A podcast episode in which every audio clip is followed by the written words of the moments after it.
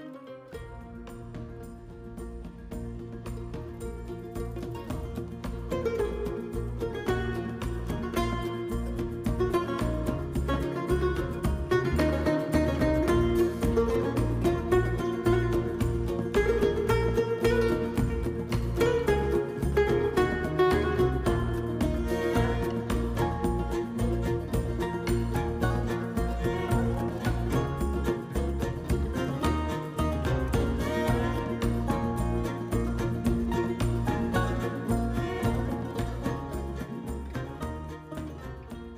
palavras pesam em meu coração. Desculpa, pessoal. É que me emociona ver que o meu jogo favorito foi bem adaptado. E aí, pessoal, tudo bem com vocês? Aqui quem fala é o Marçal. Hoje é um episódio muito especial aqui nesse canal, no Observatório Geek. Quem vai estar dividindo a palavra comigo são meus parceiros, como sempre, Kamikaze. Oscar, Oscar para Marçal. Parabéns. Fala galera, aqui é o Kamikaze. E eu avisei, eu avisei que The Last of Us ia ser a série do ano. Eu falei, eu falei, me chamaram de demente, mas eu tava certo. o que eu previ acontecer. Thales? Fala galera, aqui é o Thales. E, mano, agora que a gente tem uma série boa, essa série daria uma boa adaptação de jogo, né, mano? Mano, eu tô vendo isso em todo lugar. Em todo lugar. Em todo mano. lugar eu acho que é zoeira de alguém, não é possível. Não, é zoeira, é óbvio que É igual zoeira, mas- o, quando o Boruto, né, mano? Podiam fazer um, um anime, né, do, do pai do Boruto, né? Ia ser da hora. Ai, ai, mas vamos lá, pessoal. Esse episódio, como eu disse, é um episódio muito especial. A gente vai falar aqui sobre The Last of Us. Ele é especial, primeiro, porque é, é uma série do, do nosso jogo favorito aqui dos três. E também porque lá atrás, o piloto desse canal do Observatório Geek, nosso primeiro episódio, foi falando de The Last of Us, né? Foi falando a respeito do segundo game, o The Last of Us Parte 2. E hoje a gente tá retornando aqui, mais uma vez, em mais um episódio para falar agora da adaptação que a gente teve, que foi, sério, foi uma das melhores coisas que eu vi em anos. De videogame eu não vou nem citar, né? Porque de videogame a gente não tinha nada bom. A gente tinha ali uma obra ou outra que eram boas, que a gente trouxe aqui no canal também, Lara Croft, mas nada épico. Não tinha nada que vinha dos games que fosse épico, que a gente realmente falasse que, meu Deus, valeu a pena. Que fosse bom ao ponto de eu recomendar pra alguém assistir, né? É, exato. Eu queria muito que essa série do The Last ela fosse boa a ponto de um dia alguém chegar em mim e falar: Marçal, eu preciso jogar o jogo para poder ver a série? Não, cara, não precisa. Só assista a série. Você nem precisa jogar o jogo, não precisa nem ver nada do jogo. Só assista a série. E eu posso. Eu posso fazer isso, velho. Posso muito bem falar pra pessoa só assistir a série e nem dar bola pro game. Porque a série ela foi tão boa ela conseguiu pegar a história, melhorar ela em vários aspectos. A gente vai citar aqui nesse podcast. Então eu tô muito animado. Vocês não têm ideia como eu tô animado para falar o que eu achei da primeira temporada aí. Não, lavou nossa alma, né? The Last of Us, a gente ficava com um medo maior ainda, porque justamente é uma série que a gente é uma, um jogo que a gente é fã. Então a gente já tava vindo de péssimas obras de videogame e aí, de repente anunciar uma série do The Last, falei, putz, mano, mais uma que vai entrar pra lista de, de obras ruins. Mas aí veio o trailer, o trailer tava muito bom. Tudo bem que anunciaram que ia ser a mesma equipe, né? Que o Neil Druckmann ia estar supervisionando de perto e a, Nau- a Naughty Dog. Só que pra mim isso não é sinônimo de nada. Isso não quer dizer nada, porque o, aquele filme do Assassin's Creed, por exemplo, estava sendo supervisionado pela própria Ubisoft, a própria equipe ali do jogo, e aquele filme foi uma merda. Mas não, aqui no The Last eles mostraram que realmente estão fazendo bagulho pra fã. E eu quero é, abrir esse podcast falando um negócio que a gente citou no podcast, por exemplo, do Mortal Kombat, que esse negócio de ficar adaptando uma obra e querendo visar público novo é um puta erro, mano. A gente quer fazer uma adaptação de um jogo, só que a gente quer atingir novos públicos. Cara, The Last of Us mostrou que isso é um puta erro. Você quer atingir novos públicos? Foca no fã. Simples assim. The Last of Us focou no fã. Eles fizeram a série pro fã. E automaticamente eles conseguiram atingir novos públicos. Ao longo desses nove episódios, toda semana, quando eu tava esperando um episódio novo, ou quando saía, no dia seguinte, quando eu ia discutir com a galera, tava lá um puta debate na, na, na internet, todo mundo comentando, e pessoas que nunca jogaram o jogo. Vou dar um exemplo aqui. A minha irmã nunca jogou o jogo. Ela viu sim trechos do jogo, mas ela não é fã do jogo, ela não é gamer. Muitas pessoas que nunca tiveram contato com o jogo assistiram The Last of Us e gostaram. Se apaixonaram pela série da mesma forma que nós se apaixonamos pelo jogo lá em 2013. Então é isso, cara. Você quer atingir novos públicos? Foca no fã, porque é ele que vai ver primeiro. Vai atingindo automaticamente novos públicos. E The Last of Us mostrou isso.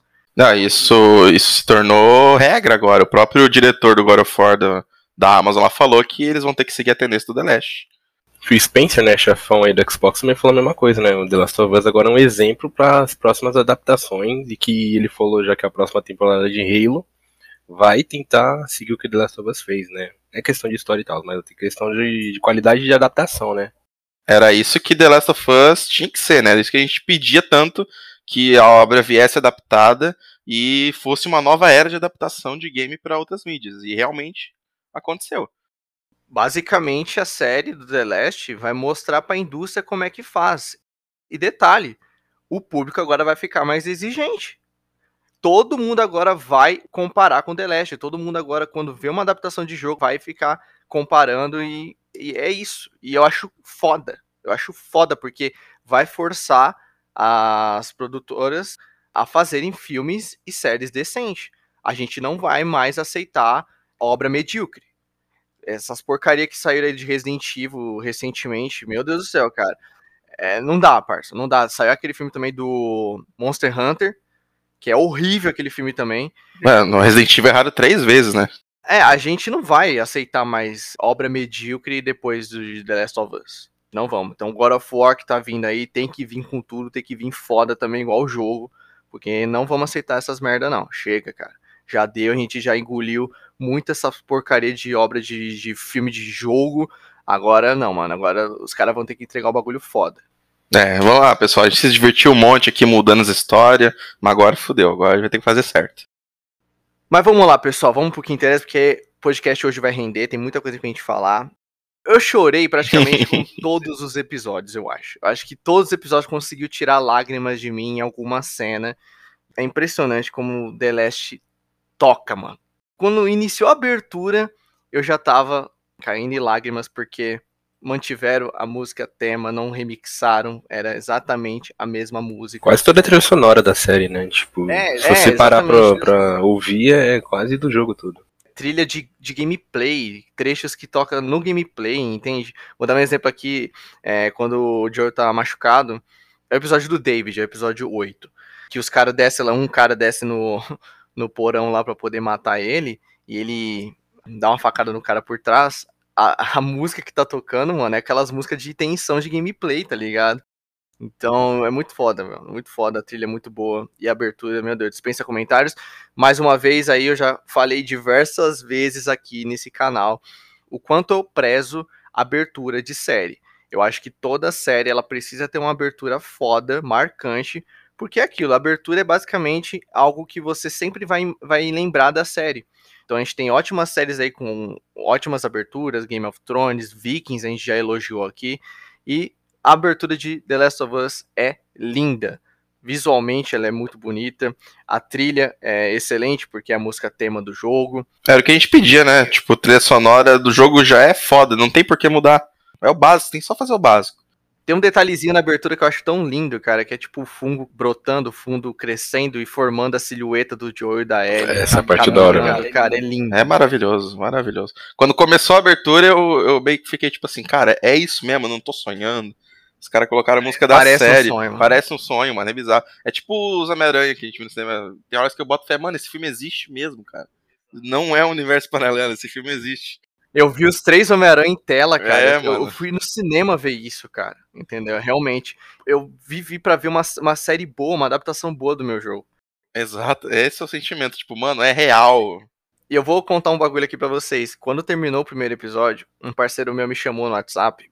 Ele só mandou para mim você tá muito feliz, né, Marçal? eu falei para eu respondi para ele. Cara, eu tô me sentindo muito realizado, cara. Eu tô muito feliz, cara. Eu sou a pessoa mais feliz do mundo nesse momento. Foi isso que eu respondi para ele. Quando terminou o primeiro episódio, eu tava, nossa, eufórico. Eu tava muito feliz. Sério. Falei, que que eu acabei de ver, mano? Porque o primeiro episódio, agora vamos, vamos entrar no, no prólogo, né? O que fizeram no primeiro episódio? Meu Deus, cara. Foi arrepiante. O prólogo de The Last of Us já é algo do caralho. É impressionante, eu nunca vi nada num jogo. Primeiro porque é bem cinematográfico. E o que eles fizeram aqui agregou muito mais o prólogo do jogo, né? Para começar, em colocar a Sarah como protagonista. Isso eu achei do caralho, justamente para quando ela morresse no final, a gente sentisse a morte dela. Então você vai acompanhando todo o dia a dia da menina, preparando o café, né, levantando a cama, preparando o café, indo para a escola, saindo e indo lá consertar o relógio do Joel. Então você vai acompanhando toda a trajetória dela para chegar no final ela morrer, cara. No final não, na metade do episódio. Ela nem morre no final, ela para chegar ali na metade do episódio e ela morrer. Então você sente pela menina. E eles não fazem isso só aqui no, no piloto, não. Eles vão fazer isso mais pra frente com outros personagens. É, o que é muito bom também, além da Sarah, né? Obviamente que eles tinham que dar esse destaque a mais pra gente identificar com ela. Mas como a pandemia se inicia desde o primeiro episódio. Começa com ela na escola e do nada o moleque tá tendo uns espasmos ali no braço, dando reflexo do relógio. E aí você vê avião passando, polícia a 100 por hora ali. Tipo, então é minuciosamente a pandemia vai começando, vai surgindo coisa estranha. Perigo tá ali, né? Isso que é foda, a direção. É, maravilhosa, mano. A cena da Sarah escolhendo DVD e a véia desfocada no fundo. Nossa, é louco. Essa, cara, essa, essa parte foi foda. Isso é muito foda. É creepy demais, mano. A direção dessa cena eu acho linda, cara, porque ela tá ali de boa, inocente, pensando no, no filme que ela vai levar para assistir com o pai. Enquanto a velha tá atrás dela dando os espasmos, a direção tá mostrando basicamente que o perigo tá ali o tempo todo sem eles perceberem, mas tá ali. E a gente vai vendo o perigo, como o Kamikaze falou, no decorrer do dia da menina. O moleque na escola, as, as viaturas, entendeu? Os jatos passando. Então, cara, o perigo tá ali, só que eles não sabem. E detalhe, a gente sabe. Porque a gente conhece, né? A gente sabe que é uma história de infecção, enfim, né? Que, que é um mundo devastado, apocalíptico, mas os personagens não sabem ao mesmo tempo que a gente sabe o que vai acontecer, a gente não sabe a hora que vai acontecer. Então a gente também fica aflito junto com os personagens. Exatamente, né? A gente que é fã, a gente até se conhece, né? Tipo, ah, essa hora tá chegando perto do, do que é no jogo, então. Mas outra coisa que tá ali indiretamente, que a gente percebe episódios depois, que o Joel conta qual que é a teoria mais, mais acertada, mais acreditada de como começou o vírus, né? Foi através. O vírus não, o fungo, foi através dos alimentos, né? farinha, é, esse tipo de coisa. A gente vê que no, no começo do episódio não tem farinha para fazer panqueca, então eles se livraram ali de uma infecção. Isso é foda, cara. Os vizinhos ofereceram cookie pro Joel, ele recusou. A Sarah foi comer cookie e pediu se era de chocolate e a velha, ah, não, é de passas. Aí ela não quis comer. Então, tipo, mano, tava ali na cara dele. Se eles tivessem comido, tava infectado. Isso é um bagulho que puf, explode a cabeça os detalhezinhos que você vai pegando depois, mano. The Last of Us é justamente isso, detalhes. E é muito foda como eles transportaram esses detalhes pra série. Porque no jogo é coisa que você vê em diálogo. Por exemplo, vamos lá. O The Last of Us 2, qual é um dos elementos predominantes daquele jogo? O violão. O violão é predominante naquele jogo, entendeu? Tanto que a gente toca violão com DualShock. Só que o Joe fala que vai ensinar a a tocar violão num diálogo, não é em cutscene, é em diálogo do jogo. Se você perde esse diálogo, se você não tá prestando atenção, você perde um diálogo que vai ser primordial na sequência do jogo. Então aqui é novamente, é um diálogo, um elemento ali na comida que é deixado ali, e detalhe, vai explicar isso no segundo episódio, na abertura. Exato. Falando um, um negócio, né, que não tem no jogo, foi aqueles cara lá, anos atrás, né, explicando sobre o fungo, né? Aquilo eu fiquei. me deu um misto de choque quando ele fala: se o, se o planeta ficar um pouco mais quente. Que é o que já tá acontecendo, né? Pois é, é o que tá acontecendo. eu comecei a suar frio, mano. Caralho, a gente acabou de sair de uma pandemia, assim, e depois pesquisando, mano, você vê que fungo não tem cura, não, mano. Uma pandemia aí de fungo aí, mano, a gente tá fudido. Não, a direção dessa cena é maravilhosa, porque começa num talk show, todo mundo rindo ali e tal, e o clima vai ficando cada vez mais tenso, até que todo mundo nem dá mais risada, tá ligado? O apresentador. Só fica tudo, tudo tenso. tenso. O cara tá falando do fungo, aí tem uma hora que o pessoal tá dando risada e o pessoal percebe que ele tá falando sério. E até o apresentador, que é todo engraçadão, fala: e se acontecer? Aí o cara, se acontecer, a gente perde. Eu gosto bastante dessa cena de abertura, não só pelo fato da tensão que ela cria na gente, né? Porque, como o Thales falou, a gente veio de, uma, de um cenário de, de pandemia, né? Então, a gente ainda tá fragilizado, a gente ainda tá lidando com esse cenário, entendeu? E a gente tá assistindo uma série onde tá mostrando pra gente algo que é plausível de acontecer. E detalhe, a galera subestima, né? O pessoal começa a dar risada, tipo, ah, fungo, ninguém, ninguém dá mínima para fungo. Fungo não, não é algo perigoso. As pessoas têm mais medo de vírus, essas coisas. Agora, fungo, porra, fungo é inofensivo. Só que aí o cara mostra ali no talk show uma perspectiva do que pode acontecer. E aí a gente que tá assistindo, que já saiu de um cenário de pandemia, escutando aquilo, a gente fala, puta que pariu, isso é muito plausível de acontecer. Tamo fudido. é muito plausível. Então é muito foda a cena. E detalhe, é claro que agora que The Last of Us está entre nós, né, a série, vai existir, claro, comparações com The Walking Dead, né? Porque afinal de contas é uma série que tem uma, uma atmosfera semelhante de mundo apocalíptico o The Walking Dead passou muitos anos da sua existência não explicando a origem do vírus, né? A gente não sabe como que o vírus se originou, teve os spin-off que mostrou o começo, só que não mostrou a origem do vírus. E The Last of Us não, The Last of Us ele quis explicar. Então essa cena de abertura é basicamente o, o médico ali, o cientista, explicando o que é o Cordyceps, né? Que ele existe na formiga, existe na vida real, a gente sabe disso. E mais para frente a gente vai ver essas ramificações, essas, essas variantes do vírus que eles adaptaram diferente aqui no, na série, que a gente vai abordar mais pra frente, que eu achei muito, muito foda. E eu gostei desses momentos na série, né, que, tipo, não tem no jogo, eles explicando como que realmente funciona. Tem um, no segundo episódio, tem aquela médica também lá que, que encontra aquele paciente já que tá tudo tomado já pelo fungo, mano, aquilo é, é um bagulho da hora, que foi pensado sempre nos começos dos episódios, mano, pra mostrar da onde começou tudo. Eles usavam a cena de abertura para poder explicar nessas né, coisas. Uhum. Foi muito maneiro, né, cara? No segundo foi, foi fora também a, véia falando assim, né? Não, não, tem, não tem vacina, não tem, não tem jeito, né? É bomba atômica, explode essa porra toda. Ah, é, mano, pesado pra caralho isso aí. É pesado pra caramba. E detalhe, ela fala que quer voltar pra casa pra ficar com a família. Tipo, vou morrer com a minha, com a minha família, entendeu? Porque ela já sabe que não tem o que fazer. E segundo episódio dirigido pelo, pelo Neil Druckmann, né? É, é verdade. É. E falando em pesado, falando do tom da série, eu achei totalmente apropriado. Lembrando que o, o, próprio The Last 1, ele não é tão pesado assim comparado ao que a gente vai ver no segundo, né? O segundo é realmente muito mais violento. Só que houve aqui os palavrões, houve aqui. Não vou dizer que as cenas foram tão pesadas, mas foi, foi boa. Eu não achei que foi family friendly em momento algum. Eu não achei que eu tava assistindo uma série da Netflix, por exemplo. Eu senti produção da HBO aqui. Ah, com certeza. Tem um momento que o, que o Joe pega o policial lá e quando ele lembra da Sarah, ele espancam um maluco lá, essa cena foi foda. Então me mostrou tudo, né? É muito bom, cara. E a Netflix quer fazer o The Last inicialmente, né? Graças a Deus. Meu Deus do céu, ainda bem, ainda Deus. bem, HBO. Obrigado, HBO. Não tem como, cara. A HBO é a mais competente. A Netflix nem ia fazer a abertura para começar, né? Não, a abertura ia ser uma tela preta escrita The Last of Us. Outra coisa que eles mudaram também é a passagem de tempo, né?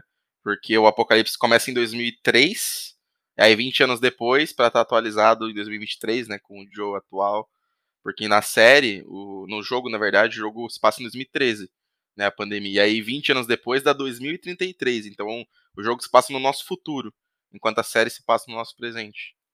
Eu achei de boa, não senti nada de diferença, assim. Na verdade, a diferença que tem, tem uma diferença. Porque quando a pandemia começou, o Pearl Jam não tinha lançado Future Days ainda, então na série ah, não tem como o Joe é, tocar. A gente, não vai ver. a gente não vai ver, não vai fazer sentido o Joe tocar Future Days no violão, porque não foi lançada a música a tempo. Ele vai inventar a música, escrever essa música. Cara, a direção desse, desse piloto foi um espetáculo. Quando o caos começa a acontecer de fato, né, que é a noite lá, quando o Joe chega com a caminhonete, Que aí a gente tem aquela cena de dentro do carro, mano, perspectiva igualzinho do jogo ali, a gente acompanhando todo o veículo, entendeu? O interior, o interior do veículo e podendo mexer a câmera para poder ver as laterais. A gente tem essa mesma perspectiva da menina ali no centro do veículo. É muito foda o quão eles foram fiéis. Pra você ver, eles estavam fazendo bagulho pro fã. E ao longo desse, desse episódio, teve uns elementos que eu achei muito curioso, muito muito inteligente da parte deles, né? Porque no jogo, por mais que a gente tenha várias horas de gameplay, tiveram coisas que eles decidiram não colocar. Eu vou dar um exemplo aqui. Quando o Joe chega no jogo e ele ele chega pela varanda, né?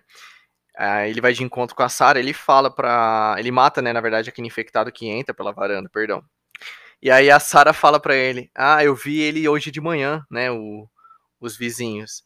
E aí no, na série a gente realmente vê eles, ela, a gente acompanhou a perspectiva da Sarah, então ela realmente viu eles de manhã. Então o que acontece? Coisas que não dava para fazer na, na, no jogo, porque ia tomar muito tempo, porque, porra, pra que no jogo a gente ia ter que jogar com a Sarah fazendo tudo que a gente viu na, no episódio? Então eles, eles cortaram isso, mas aqui a gente tem uma explicação, é, mostrando que ela realmente viu aqueles vizinhos de manhã. E também no jogo, quando a Sarah acorda, o Joel desapareceu, ele simplesmente some. E aqui na série tem uma justificativa do porquê ele deu esse sumiço, deu esse perdido. Porque ele foi atrás, foi soltar né, o Tommy que estava preso. Foi por causa disso que ele saiu à noite. Por isso que a Sarah, quando acordou lá no jogo, ela não viu ele na, em casa, né? Foi porque ele foi resgatar o, o Tommy na, na cadeia. E por que, que o Tommy foi preso? Porque ele viu um cara agredindo uma garçonete, cara, e ele foi bater no cara. O cara que, que agrediu a garçonete com certeza já estava infectado. Então, olha esses detalhezinhos, cara, que eu acho muito rico. Torna a série mais foda, mais rica. Um complementa o outro. E detalhe, o filme que a Sarah pega o DVD e coloca pro Joe assistir é um dos filmes que a gente vê quando a gente tá visitando os quartos dos jovens no jogo. Cara, isso é. Esses detalhezinhos aí. Tem a série inteira, cara. Tem um que eu vi que eu fiquei de cara. Que eu vi faz pouco tempo, inclusive. É, depois que acabou a série, eu, eu acabei fiquei sabendo. Tem um episódio que a suposta Dina aparece, né? Lá olhando a Ellie, comendo. Então, o pessoal caçou no The Last 2 um diálogo, não é cutscene, um diálogo, em que a Ellie tá contando da vez que chegou em Jackson e que a Dina diz que viu ela comendo só que não quis chegar perto dela porque achou que ela era. não conhecia direito a, menina. Entendeu? E a Ellie ficou falando de levar toda a comida embora, que queria comer. Nem eu lembrava. Eu também não, eu também não. E quando eu vi, eu fiquei eu falei, maluco. Os caras pegaram esse diálogo e fizeram a cena da Dina na série como um easter egg ali pra parte 2, né? Que vai vir depois. Tudo tem contexto, cara. Tudo. Não tem nada gratuito. É, série. mano. Nada, nada. Quando eles chegam em Jackson lá, que basicamente a, a Maria e o Tommy estão explicando como é que funciona a cidade, como é que as pessoas é, trabalham lá dentro. O Tommy fala que aquele rifle que ele usou no prólogo, né, no, no, início do primeiro episódio, ele ainda tem o rifle que ele encontrou uma mira e que ele tá dando tiro agora a mais de, de um quilômetro. E aí a, a Ellie responde, ela fala, você pode me ensinar? E a gente sabe que no The Last 2, quem vai ensinar a, a Ellie a, a usar sniper quem? É o Tommy. Então olha isso, cara. Muito foda, cara. Isso é, isso é do caralho, isso, mano. Pequenos diálogos fazem, tipo, dar um tchan a mais pra série, mano. Ah, fazem toda a diferença, mano. O Tommy descobrindo que é comunista também, né? Muito foda. Ele, ele, até para de andar. Eu achei nessa cena. Ficou claro, né, que o Joel não é comunista, né? É. O Joel teria votado no Bolsonaro. Mano, na hora que na hora que, o, que, o, que eles estão explicando como é que funciona a comunidade, o Joe para na hora e fala, então peraí, vocês são comunistas? Ele, mano, você vê o semblante dele. Comuna, vambora, L. Aí o Tommy, não, não somos não. E a, a Maria, é, a gente é assim. E eu até entendo porque que o Tommy fica. Ele fica se sentindo mal, né? De saber que ele é comunista, porque quando o Joe tá explicando, tá contando a história, né, do Tommy pra Ellie no carro, ele fala que o, o Tommy, ele era muito tipo assim, ele era soldado, ele era patriota, ele era aquele cara, enfim, foi um choque para ele descobrir que ele, ele é, na verdade ele, ele é comunista e nem sabia. Mas vamos lá, seguindo o decorrer do episódio, né? Vocês querem comentar mais alguma coisa? É, cara, achei aquele trecho do, do menininho depois que a Sarah morre, né? Que a gente vê aquele menininho andando. Chorei. Andando por aí. Ele. Acho que deu pra perceber, todo mundo percebeu que ele tá infectado, né? E a cena em si é triste, porque quando ele chega lá, eles prometem que vão usar, vão dar comida para ele, fazer brincar com o brinquedo.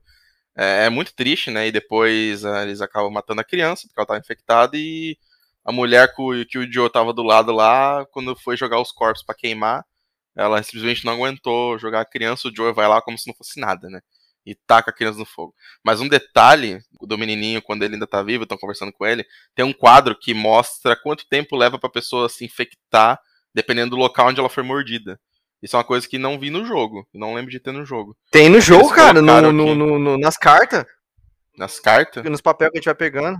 Você não lembra, caso? Aquela carta lá que você acha lá no, debaixo do baú, lá no tem uma dentro de um caminhão, na caixa de dentro de um caminhão. Quando a gente tá chegando naquele trecho onde a gente tem que empurrar um bagulho para poder subir com a L, empurrar uma. Não é uma. Acho que é uma caçamba de lixo. Cara, depois uma, eu que tenho memória boa.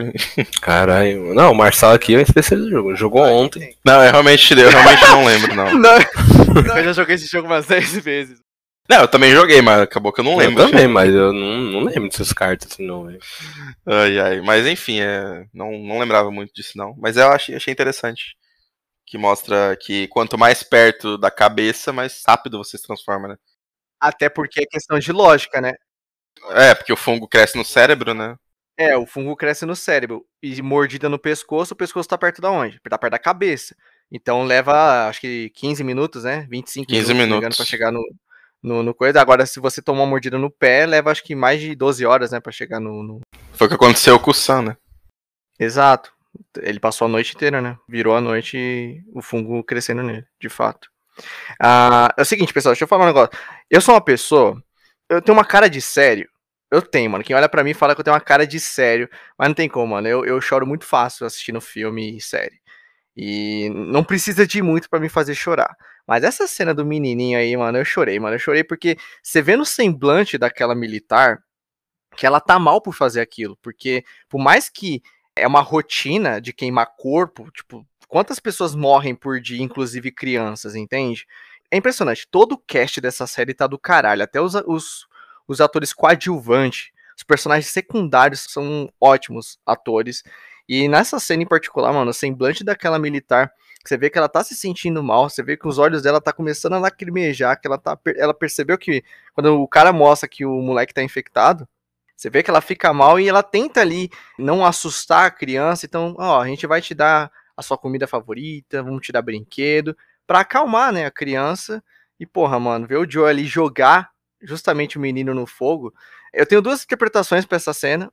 Primeiro, ou ele já não tá sentindo mais nada e tá foda-se pra tudo, ou porque o cara é realmente durão por fora, mas por dentro ele tá malzão, sabe? Tipo, ele sente o que ele tá fazendo, mas por fora ele tem uma casca. Se eu fosse chutar, ele já tá no foda-se, né? É, eu também chutaria essa opção, tá no foda-se. o Joe é muito complexo pra gente analisar profundamente todos os sentimentos dele. Acho que no último episódio, quando ele fala pra Ellie que quem curou a ferida dele foi ela, acho que já responde, né, essa pergunta. É, exato. E outra coisa que esse episódio revelou, né, é que ele de fato namora a Tess. Porque ela chega lá na casa dele, abraçando ele por trás ali de conchinha, porque é aquilo, né, pessoal? No jogo fica subentendido o que acontece de fato entre os dois, se é um caso ou se os dois de fato estão juntos. A gente não tem uma confirmação disso no game. E a série confirmou. Então é aquilo, pessoal. A série, ela agrega o jogo. Eu tava até falando pro Kamikaze em off que eu sinto que a série, ela é muito melhor que o jogo em vários aspectos. E é muito difícil isso acontecer, pessoal. Na maioria das vezes, a obra original sempre vai ser melhor que a adaptação. Isso em livro, o que for. Sempre a obra original vai ser melhor. Eu arrisco dizer que a série The Last of Us é melhor que o jogo em vários aspectos. Porque tudo que tem de diferente do jogo é melhor. A gente vai citar, por exemplo, o episódio do Bill. Eu acho o episódio do Bill muito melhor do que o trecho do Bill no jogo. Eu vou explicar por quê, mas tudo que tem de diferente agrega, ele melhora o que já existe no jogo. E o jogo é ótimo, mano. Então, o que tem de, de cena essa que complementa torna ainda muito melhor. Sim, eu também acho. Acho que alguns agrega bastante e outros, como no jogo acaba tendo aspecto de gameplay, tem partes do jogo que é melhor que na série em outros termos, né? Cite um que você achou que. A parte do Joel matando todo mundo no hospital, acho melhor no jogo. Ah, sim, de fato. trecho que funciona melhor no jogo pra mim. Mas em aspectos de história, o que eu quero dizer é, tipo assim, nos aspectos de história, o que agrega pra história, a série agregou e evoluiu a história do jogo. É, o fungo em particular, esse elemento que tem no segundo episódio, né, que eles abordam, de que o fungo se comunica entre eles, o fungo ele cresce no solo, e o que acontece? Se você pisar num fungo, o infectado lá na puta que pariu, ele vai sentir, ele vai se comunicar com o fungo que tu pisou, e ele vai até você. Isso é uma coisa que não tem no jogo, eu achei foda, porque é o seguinte, pessoal, quando anunciaram lá que não ia haver os esporos na série, nossa, um monte de, de fã ficou puto. Todo mundo chiou. Já desceu a lenha já. Como é que eles vão tirar os esporos? É um dos elementos mais importantes do jogo. Eu achei todas as modificações, eu achei inteligente, porque, convenhamos, pessoal, se tivesse os esporos na série, o elenco ia ter que ficar andando com aquelas máscaras o tempo todo. Então, o que, que eles fizeram? A gente vai tirar os esporos? Sim, vamos tirar. Mas a gente vai também deixar o vírus mais forte. Então, esse negócio dos vi- do vírus do, do Cordyceps, né, o fungo, perdão, do fungo se comunicar, eu achei uma adição muito foda, porque isso vai é, abrir um leque de possibilidades que eles podem abordar, né, é, e explorar no futuro. A galera chiou porque eles falam: ah, mas o Joel só se convence que ela é imune quando ela respira esporos não acontece nada. Como é que vão fazer isso na série? Fizeram ela ser mordida de novo e não ser transformada, enquanto a Tess estava com o pescoço inflamado gigante. Falei, pronto, resolveram, entendeu? Ela foi mordida ao mesmo tempo, só que na Ellie não acontece nada. Sutil. Sutil. Mas não precisa fazer uma cena longa dos atores com a máscara. Tá, vai fazer uma cena então de 5 minutos pra quê? A gente não vai ver a atuação de ninguém com aquelas porra de máscara. Exato, mano. E outra coisa, aquilo ocupa um puto espaço. tu- Eu não, não- eu não acho que a- as máscaras iam agregar tanta coisa. Ele já falou que vai ter na próxima temporada já. Já, pro galera chorar, vai ter. Vai ter esporos lá. Uma cena que, que esse escusão quer aí, ó. O Joe respirando aí, pronto. Ele falou que talvez no futuro eles adicionassem esporos. Mas pra mim é uma coisa irrelevante, né, gente? Tem uns fãs também que eu vou te falar, hein, mano. Tem uns fãs que é chato pra caralho. Às vezes eu tenho vontade de falar pra, um- pra uma pessoa dessa, né? Cara, você não tinha nada até ontem. Vamos ficar feliz com essa vida? Vamos ficar feliz com essa vida? Vamos? Pelo amor de Deus, você não tinha nada até ontem. Você tinha Mortal Kombat, cara. É, De, de É, adaptação mano. de jogo. combo de Super Mario aí pra você. Você tá, chi- é, você tá chiando por causa que não trouxe o pozinho do jogo. Ah, pelo amor de Deus, cara. A gente entra no fato de que fez diferença na série. É, não fez porra nenhuma de diferente. É isso que eu tô falando, mano. Se a série fosse bem adaptada, certinho, a história bonitinha, a gente não vai sentir falta dos esporos. E foi o que aconteceu, eu não senti falta em nenhum momento. A série não, não substitui o jogo, o jogo tá lá ainda, então os esporos estão lá, mano. A série só agregou mais ainda na história do jogo. Os esporos funcionam no jogo, por quê? Tem justificativa dos esporos estar ali. Por exemplo, quando a gente tá numa região com esporo, a gente sabe que vai ter o quê? Infectado e bastante infectado ali. O jogo não, o jogo não tinha, só ia atrapalhar a atuação do elenco. Então eles tiraram os esporos, mas ao mesmo tempo eles colocaram dificuldade, que é a conexão com o fundo. Isso torna a jornada até um pouco mais perigosa, porque a qualquer momento, se der merda, vem um... uma horda de infectados pra cima dele, sabe? Se você atirar em um infectado, o outro vai sentir. Então, olha o leque de possibilidades que eles podem fazer. Isso também entra no fato de que a série não se demonstrou ser uma série que ia ter muita ação. É mais drama. Então, no Sporo, geralmente tem infectado, tem baiacu. O foco da série não é ser ação o tempo inteiro. É, inclusive eu vi uma, uma galerinha chiando, inclusive uma pessoa com quem eu conversei falou que não curtiu muito a série porque a série não tem muito infectado. Eu só respondi pra pessoa, a série não é sobre isso? Exatamente. Entenda uma coisa, pessoal, caso não tenha ficado claro.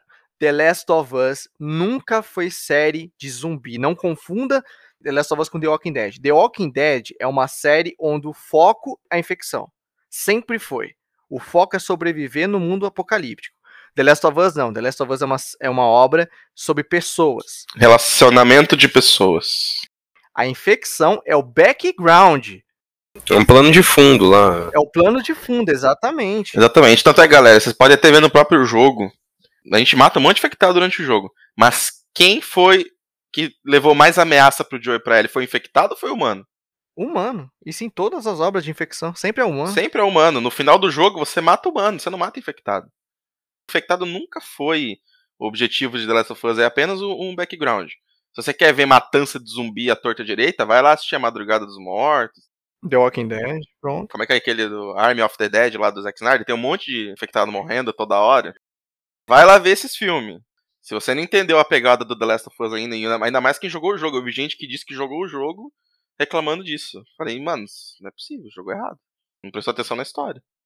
Para finalizar episódio 2, vamos falar do polêmico beijo né, que a Tess recebeu, porque isso aí foi polêmico. Hein? Eu acho que de tudo que teve na série como um todo, acho que o que a galera mais ficou comentando por um período de tempo maior foi o beijo da Tess, tanto que o Neil Druckmann e o Craig Mazin tiveram que vir a público explicar o que, que a proposta deles com aquela cena.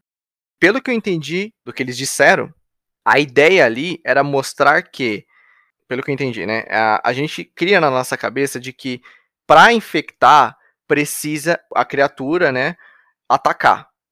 E eles quiseram mostrar que o fungo, eh, nem toda situação ele vai atacar. Ele vai atacar quando ele se sentir ameaçado.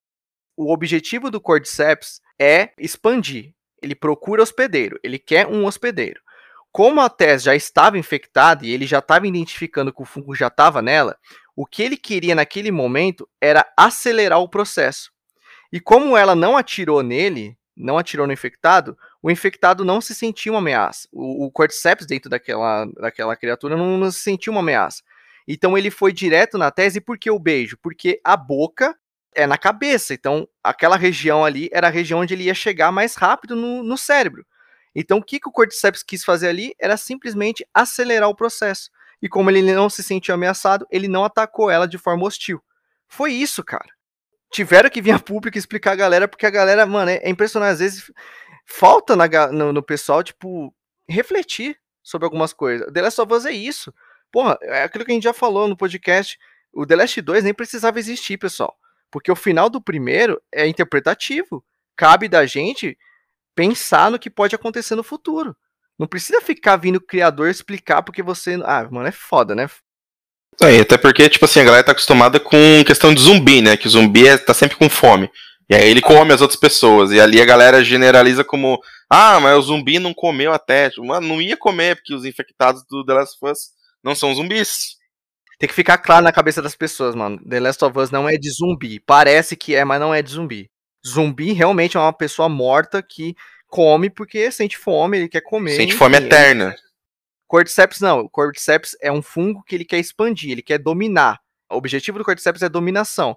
Ele pega o hospedeiro para poder o hospedeiro atacar outras pessoas e poder entrar nessas pessoas e, e, enfim, expandir. Vocês não acham que o tempo que eles levaram até até ser mordida lá no museu com os instaladores, até elas, eles chegarem lá no, no lugar onde ela revela, vocês não acham que do tempo que passou, assim, durante o episódio, não levou mais que 15 minutos, ela já não deveria estar toda infectada?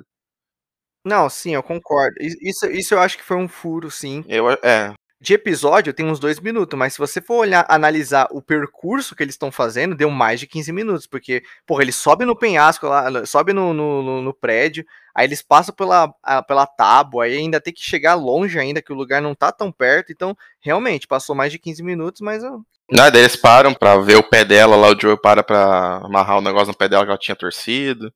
Levou mais que 15 minutos nessa né? ah, mas já passou de 15 minutos, né? Mas tá bom, eu, eu deixo passar. Mas não, eu, não, eu tenho que falar porque é uma coisa que eu reparei, tá ligado? Não, é ótimo. É ótimo que você traga esses pontos. Mano, é aquilo. Se tiver ponto negativo, a gente vai falar, pessoal. Por mais que a gente é fã, parece que a gente tá passando um pano, parece que a gente é paga pau da série. Mano, a gente vai falar aqui, teve problema sim, a gente vai apontar quais foram as coisas que a gente não gostou. A gente não pode também esquecer da maquiagem dos instaladores, né? Impecável. Acho que todo mundo aqui deve ter visto, né, informações, né, porque Sempre quando sai um episódio novo, a gente ficava sabendo o que aconteceu naquele episódio, como foi a produção. E quem fez esses dois instaladores foram fãs. Chamaram dois fãs do jogo para fazer os instaladores e os caras mandaram muito bem, mano. Muito bem. O jeito de andar e a cena em que a câmera vai se aproximando do Joe quando o Joe tá carregando a arma e o instalador vem chegando e só. Cara, muito bom. Que direção boa. E foi o Neil Druckmann, né, que dirigiu. Então, o cara manda, né? Cara manda muito bem, parça. É diretor de jogo, diretor de série, agora vai dirigir o filme. Mas enfim, episódio 3, né? O mais polêmico. Até então, tava tudo igual ao jogo. Era um Ctrl-C, um Ctrl-V do jogo, tava tudo igual, figurino, trilha sonora, diálogo, perfeito. Chegou no episódio 3, foi o mais diferente da série como um todo. É, a gente sabia, já pelo trailer, já dava para imaginar que ia abordar o relacionamento, né? Que iam desenvolver o relacionamento do Bill e do Frank. Mas, cara, esse episódio foi um soco no estômago, né? Chorei, chorei, chorei. Chorei com certeza na minha opinião, eu acho esse episódio muito melhor do que é o trecho do Bill no jogo. E vai ter gente que vai me xingar agora. Como assim? O trecho do Bill é um dos melhores do jogo, é um dos mais engraçados. A farpa que ele troca com a Ellie é maravilhosa, é gostosa de ver. Sim, parceiro, é bom de ver, mas é no jogo. Se você quer ver, vai jogar o jogo. Entenda, pessoal, tem coisa que vai ficar bom no jogo e tem coisa que no audiovisual não vai ficar bom. Se a gente for analisar o trecho do Bill na, no jogo, faz sentido por causa da gameplay, porque se a gente for analisar um contexto geral, a cena do Bill no jogo é só eles andando pela cidade, enfrentando infectado e indo atrás da bateria. Para quem tá jogando, isso é bom porque aumenta a quantidade de horas de jogo, você tem mais trechos de gameplay. Mas para a série, cara, não ia, não ia fazer sentido. Ia ser um episódio de uma hora e meia, só com eles andando na cidade procurando a bateria achei foda eles mudarem isso e fazer o quê? Desenvolverem o relacionamento do Bill com o Frank. Afinal de contas, o que a gente acabou de falar? The Last of Us é sobre pessoas. Não é sobre infecção. É sobre pessoas. A infecção é um plano de fundo. Então, o que, que fizeram no episódio? Desenvolveram um relacionamento homossexual, cara. E foi foda, mano. Foi foda. Como eles fizeram isso, trabalharam o Bill ali no início da, da, da pandemia, como ele se virou um cara extremamente inteligente, enquanto todo mundo tava confiando no governo, né? Vai confiar no governo, o governo foi lá e passou o cerol em todo mundo, mano. Matou todo mundo para não levar pra zona de quarentena. O que, que o Bill fez? O Bill foi lá na Leroy Merlin, sacou? Foi lá na DC e pegou um monte de coisa e se preparou, mano. Porque ele já era sobre. É, sobre é, como que é que fala? Sobrevivencialista, sei lá o que, que ele fala lá, que ele, que ele já era, né? Um cara. Fiz mãos da teoria da conspiração aí. É, esses malucos que falam que a nova ordem mundial vai tomar. É, terra é plana, essas coisas assim. Fema e Illuminati. Essa porra toda aí, que o mundo vai acabar em 2012, que ele se preparou o tempo todo. Vou guardar essas porra aqui. Ele foi inteligente, mano. Nossa, o cara. Foi, pior que ele o cara foi, tinha mano. gerador. Nossa, você é louco. Esse ator, muito parecido, mano. Não, demais, demais. Foi foda, mano. A gente viu ele transformando a cidade dele, né? No jogo ele já tem a cidade pronta. Ali a gente vê ele transformando toda a cidade, as armadilhas, né? Ele trabalhando. Foi, porra, foi foda pra caralho, mano. E, cara, chorei, mano. Chorei. Não foi pouco, não, cara. Eu me emocionei demais. É, esse episódio é melhor do que muitos filmes de romance que tem por aí. Eu tô falando de filme, tá? Esse episódio é melhor do que muito filme de romance. A construção dos dois personagens ali é incrível, tá ligado? O Bill sendo um cara isolado do mundo, que não confia em ninguém, que odeia o mundo, ele achou esperança no Frank. O Frank transformou o Bill. Isso foi muito foda. E no final de tudo, né, que a gente passa por tudo, o Frank, porra, doente, que muito provavelmente é câncer. E aí o Bill cuidando dele desde sempre. E, e depois, né, o que eles decidem fazer, que é se matar, né? E eles casaram, o Frank pede o dia inteiro pro Bill, né? Como último dia. Mas a carta que ele deixa pro Joe no final é muito importante, né? É uma motivação a mais pro Joe. Né? A galera acha que, ah, mas o Bill não teve relevância na história. Como assim, meu parceiro? Você, prestou atenção na carta? Mano, eu, eu salvei um trecho da carta que era justamente pra falar aqui nesse podcast. Ele fala justamente assim: homens como você e eu estão aqui por uma razão para proteger pessoas que amamos. E de que Deus ajude qualquer filho da puta que estiver em nosso caminho. Isso não é o Joe? Não é o Joe o jogo inteiro, porra? E detalhe, ele sentiu com a carta porque no final ele fala, proteja a testa. É, exatamente. Entendeu? E ele não conseguiu proteger. E o que, que o Joe faz? O Joe vai lá para fora chorar. Inclusive, eu vi uma galera criticando o Joe chorar nessa porra dessa série, porque, ai, deixaram o Joe mole na série, porque o Joe não chora no jogo. Meu irmão, vai tomar no cu quem fala isso. Eles humanizaram mais o Joe, porque o Joe, ele é muito carrancudo no primeiro, de fato, mas ele é humano. No jogo, ele ainda é um cara humano. Tanto que o, o Joe, para mim, é um, dos, é um, dos, meus personagens favoritos do, dos games. Mas na série, eles deixaram muito mais humano o Joe, entendeu? E, cara, eu acho isso excelente. Eu vou dar um exemplo, o Kratos. O Kratos, a cada jogo, por exemplo, no Ragnarok, ele tá mais humano ainda. Eu acho isso foda. E aqui eu não vejo problema nenhum do Joe chorar. Para mim, isso não é deixar o personagem mole. É humanizar cada vez mais ele. Todo mundo que jogou o jogo e prestou atenção na história, A gente viu todos esses acontecimentos com o Joe e ele demonstrou estar fragilizado em vários momentos. Ele só não se abriu para ninguém, mas ele se mostrou.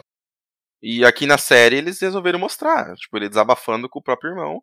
É uma coisa que a gente viu acontecer no jogo, só que de forma sutil, entendeu? No... Mano, ele é humano, não é uma máquina, não é um robô, ele é humano. Geralmente essa galera que reclama disso é a galera que só olha o Joel como fodão. Só olha pois o é. Joe como aquele cara. O herói. É aquele cara berés, entendeu? Eles querem ver o Joe matar 20 infectados, 20, 20 é, humanos. É, essa galera. E geralmente, pode apostar, essa galera largou o jogo quando o Joe morreu. Certeza, certeza. Você pode apostar. Essa galera que tá enchendo o saco é a galera que vai largar na terceira temporada. É questão de adaptação, mano. Qual que é o problema disso? É humanizado, o Joel, ele passou por um trauma. A gente sabe que ele ser casca grossa é um escudo pro trauma dele. Mas a gente viu na série e também no jogo, como eu falei de forma mais sutil, mas na série eles demonstraram um pouco mais dele se abrindo. Ele, porra, não aguenta mais. Ele mesmo falou, eu não aguento, não tenho mais força para fazer nada. Eu sou, eu já tô velho, tô surdo de um ouvido. Eles fizeram esse, essa modificação dele na série. E depois a gente vai descobrir que a surdez dele é porque ele tentou se matar. Olha que foda passando pelo trauma que ele passou, nesses 20 anos depois que a Sarah morreu, ele tentou se matar e não conseguiu. Ele ficou surdo por causa que ele tentou tirar na própria cabeça, acho que não conseguiu, e a bala piu no ouvido dele. Ó, teve três coisas que eles fizeram diferente do Joel comparado ao jogo e que eu acharam que agregaram muito mais em humanizar o personagem. O primeiro é esse que a gente tá falando, que ele chora, né? No jogo ele nunca derrubou nenhuma lágrima, só no 2. A primeira é essa. A segunda é de que ele é surdo de um dos ouvidos, né? Por causa do tiro que ele, tem, que ele deu. E a outra é porque ele tem crise de ansiedade. No jogo ele não tem crise. E aí na série ele tem. Tem um trecho lá que ele até enxerga a, a Sara no meio da multidão. E aí ele começa a ter umas crises. Ele se apoia lá no para poder respirar melhor. Enfim, ele ele tem crise. Isso não, não tem no jogo, mas, cara, eu acho que agrega mais ainda no desenvolvimento do personagem. Só que, cara, eu olho pro Pascal e eu vejo o Joel, e é isso que a gente vive falando, a essência tá ali. Então eu acho que isso é o que importa. Exatamente. E esse, esse, essa sociedade que você falou vai agregar no futuro pro trauma que a Ellie vai passar e ela também vai ter essas crises. Hum, é isso que eu ia falar agora, me lembrou muito a Ellie tendo as crises dela lá no, no Last of Us Part 2 lá. Quando ela mata a Mel lá, que apareceu na série, mano, era igualzinha a atriz. É, muito parecido mesmo, mano. Pior que na hora eu falei, é ela, pô. Deu até um choque, assim, cara, será que é ela mesmo?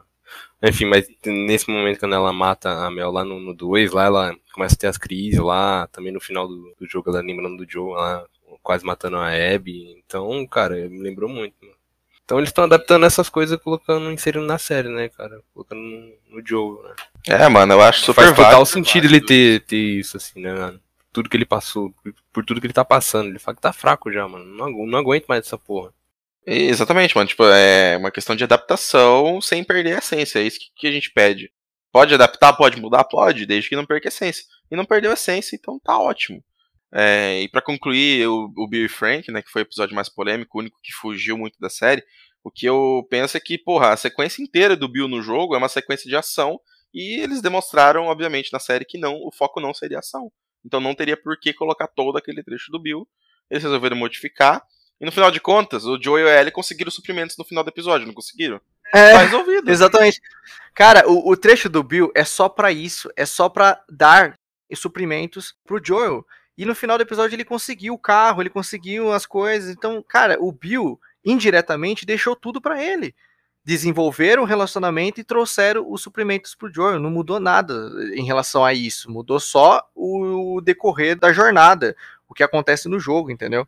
Cara, é mudança sutil. Ó. Vou falar mais uma aqui que eu achei uma mudança na série que agregou muito mais. No game, quando o Joel fala que a Ellie vai seguir o caminho com o Tommy, ele simplesmente fala para ela: ah, você vai seguir com ele porque ele conhece a área. Ou seja, ele vai chegar lá mais rápido, ele vai saber. Por ele conhecer a área, ele, ele vai saber chegar lá melhor do que eu. Aqui na série, não. Aqui ele quer passar a Ellie pro Tommy porque ele sente que ele tá incapacitado, porque fisicamente ele tá cansado, tem as crises que ele tá sentindo, tem o fato de que ele não tá escutando direito, então tem um monte de fator que torna ele é, despreparado para essa missão e ele acha que a qualquer momento ele vai perder a Ellie. E todas as vezes que a Ellie correu perigo, ele não conseguiu fazer nada. Quando o cachorro tava farejando ela, ele ficou travado. Quando o Henry ficou, se transformou, a menina quase morreu ali. Então, várias situações de perigo que eles passaram, ele não conseguiu fazer nada. A menina que saiu é, por conta própria. Acho que no, no episódio do David é o maior exemplo disso. A garota, mano, praticamente costurou o Joe, ainda foi raptada e ainda matou o cara. Olha o quanto a menina, o, o quanto a Ellie passou e fez por ele a gente pode dizer aqui que a Ellie mais fez no, na série é, e pelo Joel do que ele mesmo por ela. Então ele sente que ele vai perder ela a qualquer momento. Ele não quer essa dor também de novo de perder mais uma pessoa querida, né? Então ele quer se livrar dela simplesmente assim para não ter que ver essa, essa merda. Então olha a justificativa como melhorou comparado a alguém. Só que ele não consegue, né? Ele não, não consegue, o apego é muito ele grande. Já, já ama ela. É, já ama exatamente. Ela. Eu acho engraçado, né? Ele quando ele chegar, você pode decidir tal. Ela, bora. Joga, joga a mochila nele, vamos. Ela nem, ter, nem termina de falar. Ela também não precisa nem de muito, né? Óbvio que ela prefere que o Joe. Não, na boa, vou falar agora pra vocês. A sintonia, cara. Esses dois em tela. Que maravilha. Na boa, eu não consigo, nesse momento, pensar em uma dupla tão perfeita quanto esses dois. Eu não, não me vem nada na cabeça no momento. Deve existir, enfim, mas é, esses dois têm uma química muito grande. Sério, é, eles em tela é muito bom, mano. É maravilhoso. A sintonia deles atuando junto é muito, muito bom. O pessoal ficou esculachando a Bella Ramsey e tá aí o resultado, né? Cara, isso vai sempre existir. O Hit Ledger lá, quem lembra, mano? Quando, quando escalaram o Hit Ledger pra fazer o Coringa, todo mundo fala, o quê? Um cara que fazia filme de romance e adolescente vai fazer o Coringa do baixo. Puta que pariu, olha a merda que tá vindo. Até hoje, a atuação dele é icônica. Só que a diferença do, do Heath Ledger pra Bella Ramsey é que o pessoal ficou criticando a aparência dela, né? Ficou zoando ela pela aparência. Ele foi a atuação. É, exatamente. Ah, mas essa menina não tem nada a ver com a Ellie. Facialmente, realmente não tem muito a ver, mas eu só vi a Ellie nela a série inteira. Desde o primeiro episódio eu falei, mano, é a Ellie, é a, é a personalidade dela, eu não consigo ver outra atriz pra... A galera acha que pra fazer série é, tem que chamar os cosplay, tá ligado? Não é competição de cosplay, pessoal. O pessoal acha que, ah, pega. Nossa, tem tanto cosplay foda aí. Eu vi gente comentando isso. Que tem cosplay foda por aí. Falei, bah, cosplay é ator agora, é atriz, né? Parabéns. Você quer que um cosplay vai fazer uma série. O cara, mano, fico de cara, né? Mas ela quase desistiu do papel por causa do, do hate que ela sofreu.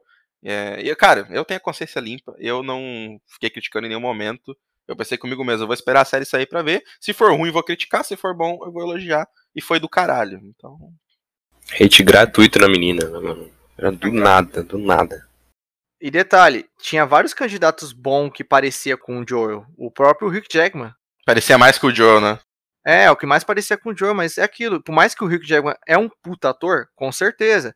Mas talvez pra Joel ele não seria bom. Acontece, mano, acontece.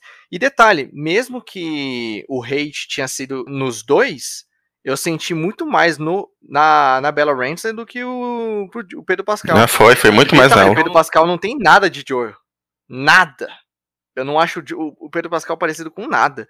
Ó, pra não falar que não parece com nada, no primeiro episódio, quando ele tá entrando na garagem de costas, eu falei, mano, ele parece muito o Joel andando de costas. Ele parece muito. Agora, aparência, o Joel tem uma barba fechada, barba volumosa. O Pedro Pascal só tem uns pentelhos no rosto, não tem nada de barba quase, barba falhada. Ele não tem nada de Joel. Mas, cara, atua pra caralho, entregou o papel, entregou a essência do personagem. Eu vi o Joel nele e tá incrível. Mano. Não, ele tá maravilhoso. Não vejo outro ator pra ele, pra ser o Joel. E detalhe, ele é o paizão, né, do cinema, né? Mano, é impressionante. acho que o único papel dele que ele não é pai é o Narcos, eu acho. É, eu acho, né? Eu não lembro de ele ter. Mas, ô, mano, é, cara, série, pessoal, é a atuação é o que conta. Claro que a caracterização é importante, é importante. Mas na série você vai ver a atuação. A atuação que conta. E a atuação do Pedro Pascal como o Joel é o Joel. E a Bella Ramsey é a mesma coisa. A atuação dela lembra demais a Ellie. É a Ellie ali. Boca suja, né? Mal criada. Mal criada, não conhece nada do mundo. Mano, a cena que. Tipo, é uma ceninha, né? Detalhe, né? Mas a cena que, que me tocou, assim, que eu falei, mano, é a Ellie, é a Ellie. Quando eles saem, quando eles estão saindo da zona de quarentena no primeiro episódio, que eles saem no bueiro, Aí ela sai assim dela, nossa, eu tô do lado de fora mesmo. Aí o Joe, abaixa a menina. Tá ligado? Eu falei, mano, é, é ela, é ela, é a Ellie, mano. Essa é a Ellie. A que eu mais senti isso aí que você tá falando, esse sentimento que você sentiu nessa cena, que eu mais senti foi na cena da escada rolante. É, Quando, tipo, também. pra ela era um bagulho totalmente incrível, ela maravilhada com a escada rolante, pra nós é um bagulho totalmente meh, sacou? E ela lá brincando, porque ela nunca viu uma escada rolante na vida. Porque ela cara, nasceu tá ligado? nessa merda, né? Nunca aproveitou nada. Então, tipo, ver a Ellie inocente assim é muito foda. E ver ela perdendo essa inocência que é pesado, né, mano? Tipo, isso tanto no jogo quanto na série. Você pega a menina que ela era no primeiro episódio, cara, e depois do episódio que ela ficou traumatizada com o David. Nossa, bizarro, cara. E, inclusive, você falou da cena da escada, me lembrou uma que ficou martelando na minha cabeça durante um tempo, a cena que a Ellie desce num alçapão e mata um infectado que tava preso lá. Aham. No quarto episódio. No, no quarto? Não, acho que no terceiro, né? É no, no episódio do Bill. Que ela ainda joga o Mortal Kombat ainda lá. No... Isso. É que, assim, ela encontra a máquina de Mortal Kombat, que fez ela lembrar da, da Riley, né? Consequentemente. Mas quando ela mata o infectado, ela fica toda olhando pro infectado, fazendo gestos e tal, meio que uma cara de puta. E daí, depois de um tempo, ela mata. E eu fiquei tipo, mano, ela quis matar ele, mas essa cena faz sentido depois, quando ela e a Riley enfrentam o infectado e eles mordem as duas, porém só a Riley se infecta. E provavelmente a Ellie teve que matar a Riley. E ela tava esboçando toda a raiva dela no, naquele infectado, porque o, o próprio Mortal Kombat ali, o fliperama do Mortal Kombat, que fez ela lembrar do que aconteceu. E quando ela viu aquele infectado, ela ficou puta, ficou fazendo gestos e tal. Foi uma cena que eu não entendi na hora, mas fui entender lá na frente. Tudo faz sentido na série, cara. Nada, como eu falei, nada é gratuito. E outra coisa, é... o Joe pergunta em um dos episódios: Você matou alguém já? E ela, ele questiona ela e ela não responde. E aí, no sétimo, a gente vê que ela, as duas foram mordidas. E lá no final do episódio, ela conta que ela que matou a Riley. E nem mostra. É em diálogo. Mas vamos lá, vamos seguindo aqui. Vamos falar um pouco dos caçadores, né? Que é um grupo que dá as caras no jogo aqui.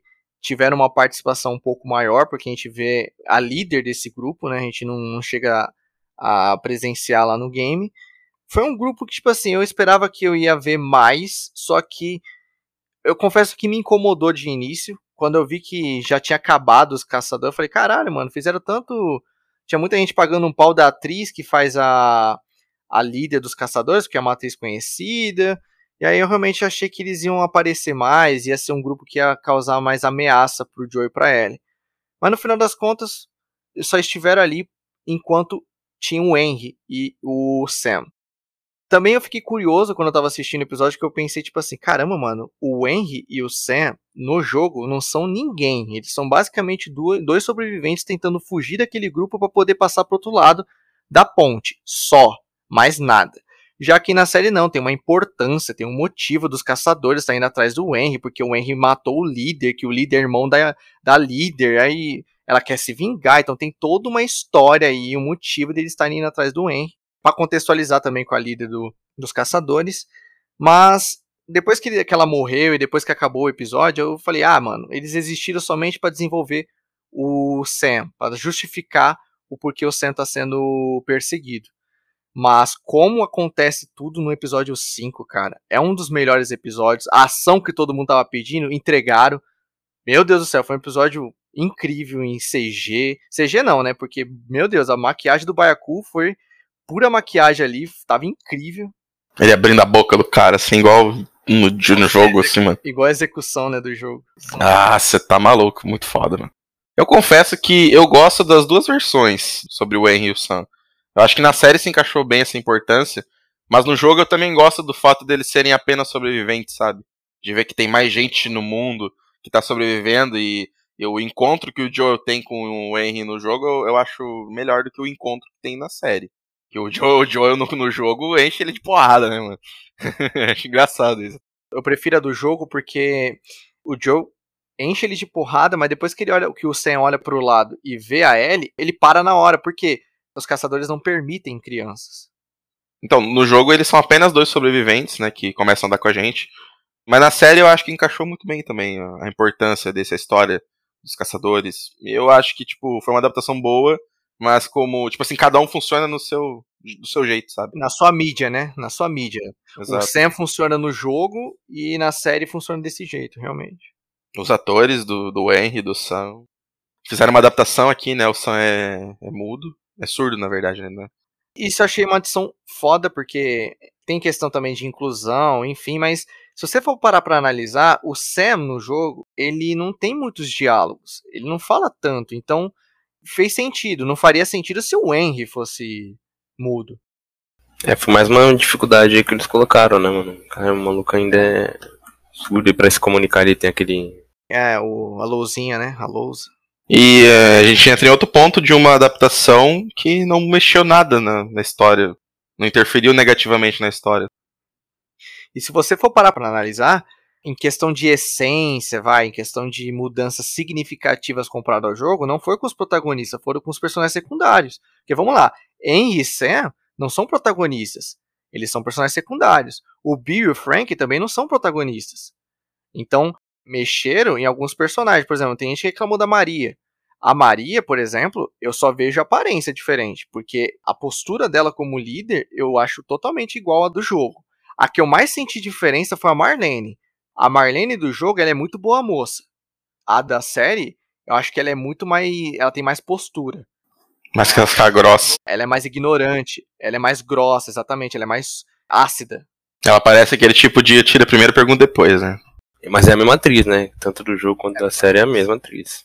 Né? Foi uma questão aí de roteiro mesmo, de adaptação dela. Para mim, as, as, duas formas dela funcionam.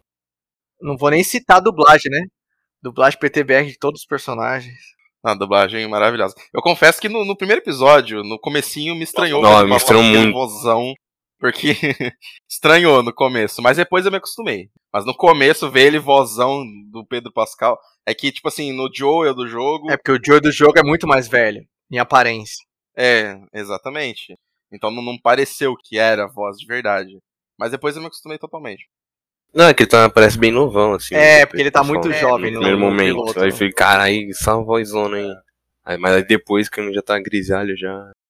Isso é uma coisa que eu, que eu comentei com o Kamikaze, acho que quando a gente tava analisando o trailer, né? Que a gente comentou que, tipo assim, como que eles vão fazer o salto temporal na série? Porque, convenhamos, o Joel do prólogo pro Joel depois de 20 anos, ele dá uma envelhecida boa. Quero ver como que eles vão fazer o Pedro Pascal envelhecer. Mano, jogaram um cabelinho grisalho nele ali que convenceu, cara. Convenceu demais, parça. Mas não só no, na aparência, mas na postura dele na também. Na né? postura, né? mano. Você vê que no depois do salto temporal ele, ele anda carregando o corpo, cara. Sabe, desistindo já. Parece que ele só tá vivendo. E aí que entra a questão da atuação que a gente tanto fala, né? Ah, tem atores mais parecidos que o Joe? Tem, mas ia entregar uma atuação tão boa quanto o Pedro Pascal?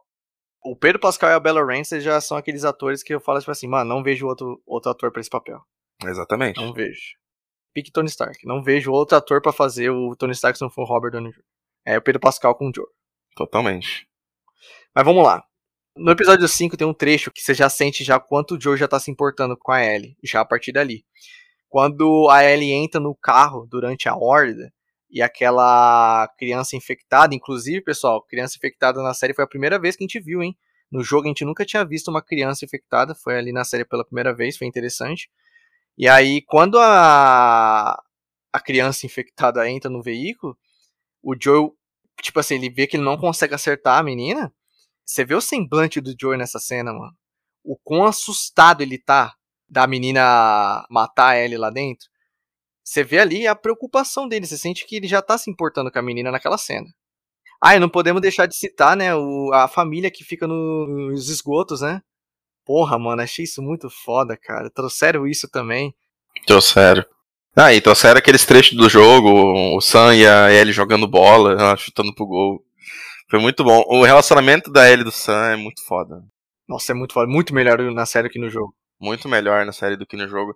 E o trecho que, que eles estão conversando, mano, que a Ellie tira o próprio sangue e acha que com o sangue dela vai curar o Sam, foi. Nossa, mano. Meu Deus, mano. Me Fofo e muita cara. inocência dela também. Que são crianças, é, pô. Exatamente. Tipo, ah, não custa tentar, né?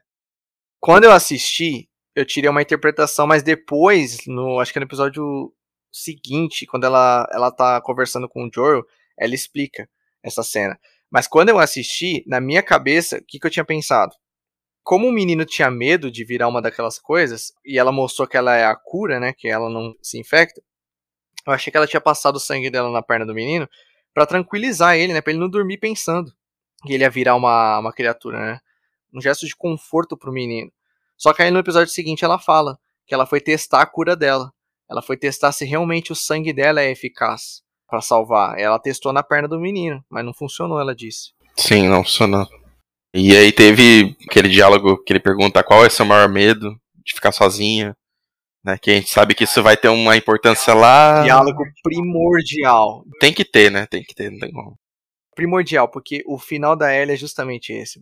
E é, ai, cara, é sutil e é um bagulho que às vezes passa batido. Talvez quem nunca jogou o jogo deve nem ter prestado atenção nesse diálogo, mas lá na frente vai fazer sentido. A gente tem que falar também da morte do Sam, né? E o Henry se matando. Que na série foi muito fiel ao jogo, né? Foi bem fiel. Mas eu, eu acho que, que o Henry ali, a atuação do Henry, entregou na expressão dele uma coisa tipo assim: eu falhei. Meu irmão morreu. Eu falhei uhum. e agora eu não tenho mais nada. Não, entendeu? Eu falei com o meu irmão, não protegi ele e pum, se matou. É, até porque quando você vê um ator, uma pessoa de carne é. e osso atuando, você se entrega Exato. mais, né? Porque lá no. Porra, quando eu joguei o em 2013, por mais que os gráficos eram incríveis pra época, ainda era boneco ali, né? Então, tipo, por mais que The Last of Us pareça um filme, quando você assiste aqui na série, você realmente.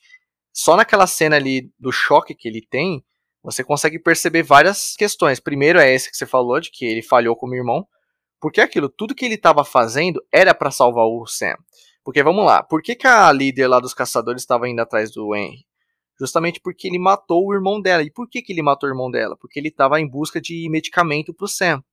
Ou seja, olha o quanto ele se doou, olha o quanto ele correu riscos e ele teve que fazer coisas erradas para poder deixar o irmão bem, salvar ele quando ele estava doente, para chegar no final o moleque morrer. A luta dele foi para nada, porque no final ele não conseguiu fazer aquilo que era manter o irmão dele seguro. E não só isso, mas naquela cena a gente vê o choque que ele tá. Você percebe que ele tá em choque, ele não sabe o que fazer, ele tá congelado. E a atuação do, do ator ali é muito boa, porque ele entrega essas duas coisas naquela cena. E aí ele atirando na cabeça, mano, é o estopim, tipo, não deu, o bagulho. Ele desistiu totalmente, entendeu? Eu tava em choque.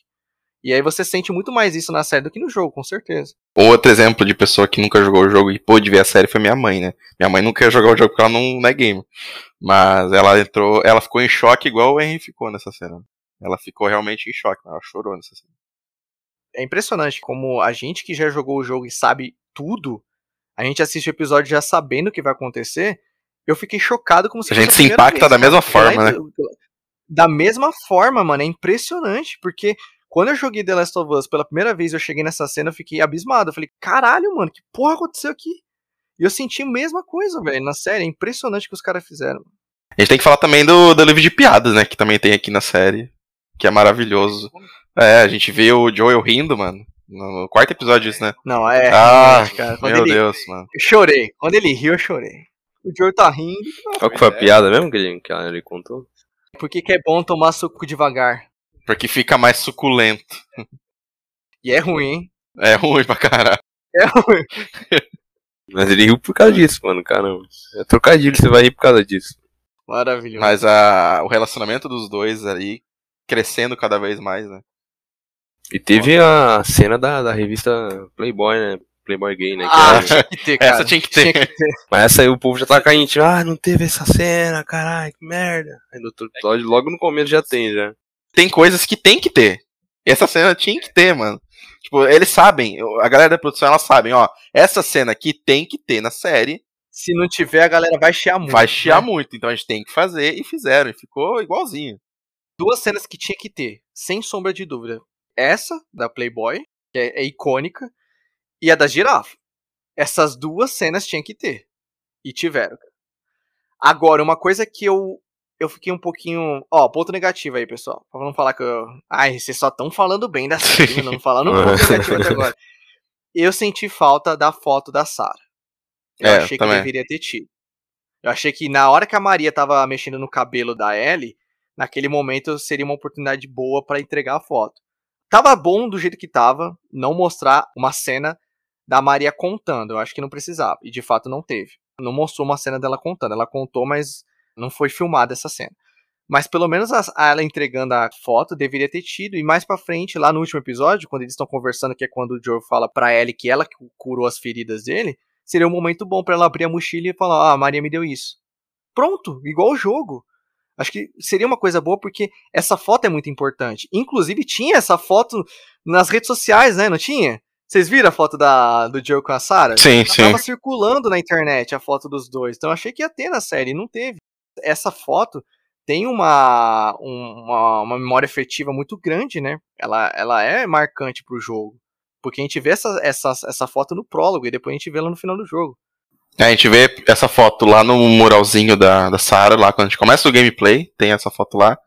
Depois lá no, na usina o Tommy vai entregar pro Joel e ele recusa. E aí quando o Joel aceita, lá com a Ellie, é quando ele já se convenceu de que tá curado por causa dela. É foda, mas faltou, faltou realmente. Faltou, faltou, deveria ter tido. Ponto negativo, hein? Tem um, um ponto muito bom pra gente abordar também no episódio 7, que é quando o Tommy revela que vai ser pai. No episódio 6. É no 6? É, perdão, 7. 7 é o Left Behind. O Tommy revela que vai ser pai e o Joe fica malzão, saca? Ele sente pra caralho. Você vê o semblante dele muda totalmente. Ele dá uma resposta bem seca, né? Tipo, ó, vamos ver, né? Se você vai ser um bom pai. É, como é, é engraçado, né? Se reencontram depois de anos, mas ainda é irmão, né? Não, brigam, não tem jeito. E, e detalhe, é, o Joe não gosta do lugar. Vocês repararam que ele não gostou do lugar? Ele fica incomodado porque, convenhamos, o Joe já passou por tanta merda, ele já tá acostumado com esse mundo. E aí meio que ali parece que eles vivem um conto de fadas, né? Parece que ali é tudo bom, tudo perfeito, parece que eles esqueceram do, do mundo lá fora. Quando o, o Tommy fala, ah, eu tô pensando em criar porco. O Joe levanta na hora e fala, ah, você tá ótimo aqui, né? Você vê que ele se incomoda com a vida perfeita que o irmão tá tendo. Digamos que, tipo assim, na cabeça do Joe, eu fiz as coisas suja e eu me fudi, enquanto você saiu de boa. Tá com uma mulher, vai virar pai, tá vivendo de boa aqui, com comida, luz. O lugar tem cinema, mano. É, mano. Eles reforçaram aqui essa, esse relacionamento dos dois. Porque a gente sabe que o Joe e o Tommy é, fizeram muita merda naqueles 20 anos de salto temporal. E no jogo fica claro, né, que o Joe fez parte daquele grupo dos caçadores, porque ele sabia da armadilha e tal. E nas séries também é reforçado, aí ele pergunta, ah, como é que você sabia da armadilha? Você já fez parte? Aí o Joe só resmunga, é quase que um sim. Mas aqui na série eu senti que eles deram mais ênfase na questão de que eles fizeram muita merda antes, no começo do Apocalipse. Sim, o diálogo explica muito isso. Que eles não são santinhos, entendeu? Tem galera até hoje em dia que acha que o Joe é o herói de alguma coisa. Sendo que os, eles já fizeram muita merda, inclusive o Joe joga na cara do irmão, que ele fez mais merda do que o irmão dele, né? Tipo assim, eu fiz mais merda que você, tá ligado? Tipo isso. A gente, eu, o, o Tommy fala um bagulho foda que conclui isso, que é a gente matou pessoas, Joel. Sendo que a gente tinha outras formas de resolver as coisas. A questão do Tommy e o filho, né, que é algo que é exclusivo da série, eu quero muito ver como eles vão abordar na segunda parte, em que o Tommy sai para vingar o Joel também. E aí, no caso, ele só abandona a Maria no jogo. Aqui é. na série, ele vai ter um filho. Então acredito que o fim do Tommy, né, que o fim do Tommy no jogo, o que leva a todo o aspecto que envolve agora o filho dele, acho que vai ser bem mais pesado. Vamos lembrar que ele e a Maria dão um tempo no jogo. É. Mas ele fala isso bem depois, né? Tipo, é lá no final do jogo. Quando a Ellie já tá com a Dina na fazenda. O que mais sobe pra cabeça é o Tommy. No é, segundo jogo. Com certeza. O cara fica muito, muito obcecado. Isso que é foda, né, mano? A The Last 2 é muito bom, mano. Vai tomar no cu. Tome cuzão que foi lá casquetar a Ellie de novo. A Ellie de boa, vivendo de boa com o filho, com a namorada. E o cara vai lá trazer o bagulho. É, vai, vai atrás de você, você não tá em pé aí, ó. Na verdade, ele não tá em pé, né? Tá de bengala, né? Tava andando mancando. Mas tá né? em pé, foda-se, vai atrás. vai atrás. Mas enfim, The Last 2 é foda, é foda. Não, é maravilhoso, um jogo incrível. Cara, o Left Behind, vamos lá, né? Foi um ótimo episódio. Foi necessário, acho que deveria existir o Left Behind. Tem gente que não. Acho que todo mundo que jogou o jogo deve ter jogado o Left Behind, com certeza. Agrega muito, né? A gente vê a perspectiva ali da, da Ellie.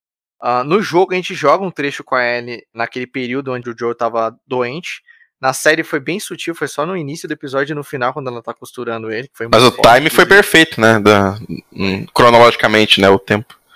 O episódio Left Behind foi exatamente quando ele, o Joe se machucou. Eu não curto muito isso, sabe? Daqueles episódios onde acontece algo bombástico. Os filler, né? Você tá louco pra saber o que vai acontecer. É, é exatamente. O, o Left Behind. A galera ficou zoando, ah, o... tirando os filler, a série é boa, né? Episódio 3 e episódio 7. Se fosse antes, sei lá, meti um 3 episódio 4. Não ia fazer sentido. Aí não. Não, não, ia... não ia fazer sentido, exatamente. O Joe fala pra ela ir embora e tal. Eles têm uma discussão ali. E ela lembra do que passou lá com a Riley, que ela abandonou a Riley lá, né? E aí depois ela acabou voltando, mas ela abandonou de alguma forma. E aí isso fala, não, não vou fazer isso de novo. É conectado as coisas, né? O começo e o final, quando ela tá costurando o Joel, mas o Left Behind inteiro, ele agrega para o que tá acontecendo ali. Entendeu? No momento atual e também no momento anterior, porque o que a gente vai descobrir depois no, no próprio jogo, né? Mas aqui na série também a gente vai descobrir, é que a Ellie queria servir de cura pelo tudo que aconteceu, tudo que ela passou com a Riley. Pelo menos ela teria uma, um propósito ali, entendeu? Ele aí ia salvar. E, enfim, são coisas que depois a gente vai ver que não, não aconteceu por causa do Joe. Mas ela tem uma motivação grande ali e o Left Behind é essencial para carimbar essa motivação da Ellie, de querer salvar realmente. The Last of Us 2, ela confirma, era pra eu ter morrido no hospital, né? Depois que ela descobriu, ela não sabia que ia morrer quando chegou, mas depois que ela foi atrás e descobriu o que aconteceu, ela, não, ela tava um pouco se cagando se ela ia morrer ou não. Ela só queria realmente servir para ser a cura da humanidade. Esse era o propósito que ela achou que era. Fazer ela se sentir melhor pelo que aconteceu com a Riley, né? Porque ela teve que matar a amiga dela. Funciona com, naquele diálogo lá que ela fala, né? Que o Joe, quando ele vai entregá-la pro Tommy, ela fala, né? Que todo mundo que ela perdeu, todo mundo abandonou ela, menos ele. Então deu mais um background para aquele diálogo. E o Left Behind da série eu achei melhor que do jogo. Eu falo. Ah, eu também acho. Eu acho meio chatinho aquele, aquela parte do jogo. É porque o Left Behind ele enrola bastante com as duas brincando no shopping, né? É. Então, aqui é diretão, aqui é diretão, resolveu a parada, é isso, acabou. Exatamente. Claro que é menos tempo, né? Mas no jogo a gente joga bastante trecho de gameplay lá, com tanto com a Ellie indo buscar recursos pro Joel, quanto elas no shopping, Lá tem bastante enrolação com gameplay, né? Não dá pra dizer que gameplay seria enrolação. É. Mas, enfim, a história que eles querem contar tem que justificar de alguma forma, porque eles cobraram por essa DLC. Então, tipo, ah, tem que entregar pelo menos umas 4 horas, vai. 4 horas de jogatina aqui, vamos dar uma enrolada. Na série eles foram direto ao ponto, mano. Essa é a história do Left Behind. Aconteceu isso e pronto. A cena final onde a Ellie tá costurando o Joel, eu acho muito foda, porque isso demonstra quanto um já tá confiando no outro. O Joel segura a mão dela. Mano, já começar já no início, quando. Acho que no, outro episódio, quando termina. Acho que é esse no início, não, não me recordo, mas quando ela deita no lado dele e dorme no lado dele e segura no a outro, mão. No outro. É quando ela aplica a primeira vez a, a injeção nele, daí ela deita do lado dele. E ele aperta a mão dela, ele encosta a cabeça nela. Você vê que a sintonia deles é muito foda. E no final, quando ela meio que mostra para ele que ela vai costurar ele, ele segura a mão dela e tipo, ele deixa. Não, para começar o olhar que ele faz para ela. Mano, é um olhar realmente de quem confia, confia na menina, de que já tá totalmente apegado a ela. Um já confia no outro. Eles têm que comentar também a mudança que fizeram que aqui o Joe não foi realmente empalado por uma barra de ferro. Mas a cena que ele é ferido, eu achei foda. Porque é justamente quando o cara vem com um taco, o Joe desvia e ele acerta a árvore. E ele fica com o taco quebrado na mão. E aí é quando o Joe vai para cima que ele enfia o negócio quebrado, né? Então, tipo, é bizarro você pensar, pô, o Joe desviou do ataque, mas o bastão quebrado foi que fudeu ele, né? Que o bastão todo zoado ali é, fez uma ferida circular, né? Então, pra você costurar um bagulho circular que nem ele fez é muito mais difícil. E o interessante é que esse cara que o Joel mata é aquele pai da menina lá do episódio do David. Sim, que vai ser comido por todo mundo. Pois é, né? Mano, que pesado, hein, irmão? Que pesado. Porque, tipo assim, para começar que canibalismo, no geral, já é algo bem pesado, né? De imaginar. Já é loucura. Mas, tipo, lá no The Walking Dead a gente teve na quinta temporada os canibais. Eu já achei pesado pra caralho na época quando eu vi o maluco comendo a perna do cara na frente dele. Nossa senhora. Foi pesado pra caralho aquela, aquela cena. Mas, mano, o cara servindo banquete pra todo mundo ali, inclusive a menina. Pra filha do. Nossa, pra mano. filha do cara. Não, aí foi pesado Aí demais. foi demais, cara. Aí foi pesado demais. É carne de cervo. O cara chega com a bacia, é cervo. Porra, é essa? A mina fala. Na hora eu falei, não é, não é. Então, eu- na hora eu falei que não era. Mas o engraçado foi na hora que eles chegam com o cervo. É. A cara da mina cara, aí. eu, eu confirmo, não é cervo mesmo, não.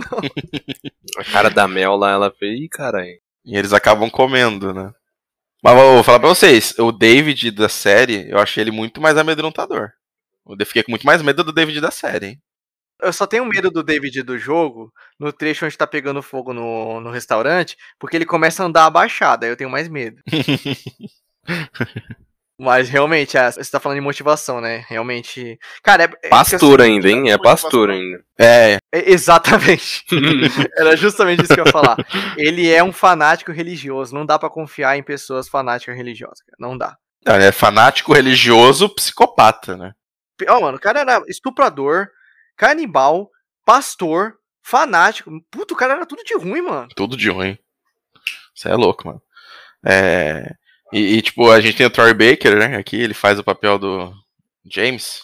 Quando eu falaram que ia ter o Troy Baker, eu, eu, eu comentei, mano, ele vai aparecer, pelo que eu vi nas fotos e nos trechos, ele tava com o David. Eu falei, mano, ele vai ser o James. Ele vai ser o cara que vai pegar o, o remédio. Eu achei que ele ia ser um, um aleatório, tá ligado? Não, eu não achei que ia ser um aleatório. Você acha que ia chamar o Joe do jogo pra ser o aleatório? Não, é, eu também achei que não. Essa parte do David na série, eles colocaram aqui a comunidade, porque assim, no jogo o David fala que tem um grupo, mas a gente nunca vê ninguém, né? Aí tá um ponto negativo. Eu achei um ponto negativo. Eu a também. comunidade do. Sabe por que que eu achei um ponto negativo? Porque, tipo assim, no jogo não mostra a comunidade, então vai tudo pro caralho e convence. Agora na série a galera some.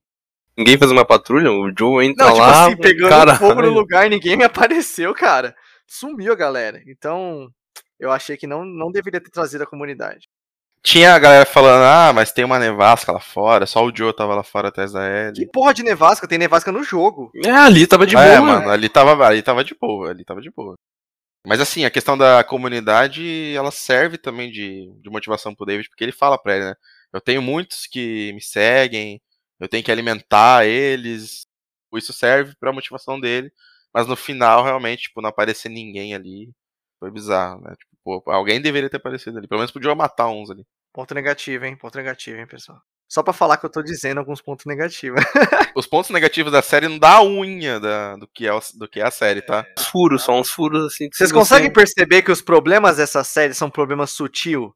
Não é problema de CG, porco, não é problema de roteiro. Exceto aquele lá que o Kamikaze levantou, né? Que é a da Tess, que a Tess foi mordida no pescoço e já tinha percorrido mal cota já do caminho e não se transformou. Isso pra mim é um furo de roteiro, mas bem sutil. É bem sutil. Muitos nem repararam na, na- no cartaz que tava atrás do menino. Mas, cara, curti bastante. Tem um diálogo, inclusive, exclusivo da série, que quando o David fala do Cordyceps, né? Que o, o Cordyceps é, é. Ele sobrevive, ele precisa de. Como é que ele fala mesmo com as palavras? Não vou lembrar das palavras exatas. Pelo que eu lembro, ele fala que ele começou a acreditar em Deus por causa do, do da, da pandemia. Foi depois do Apocalipse. É, Ele fala, né? Aí ele pergunta, ah, você acredita nessa merda depois de tudo que passou? E é, comecei a acreditar depois. Mas depois que ele tá presa, ele fala pra ela alguma coisa assim, tipo, o Cordyceps meio que abriu minha cabeça.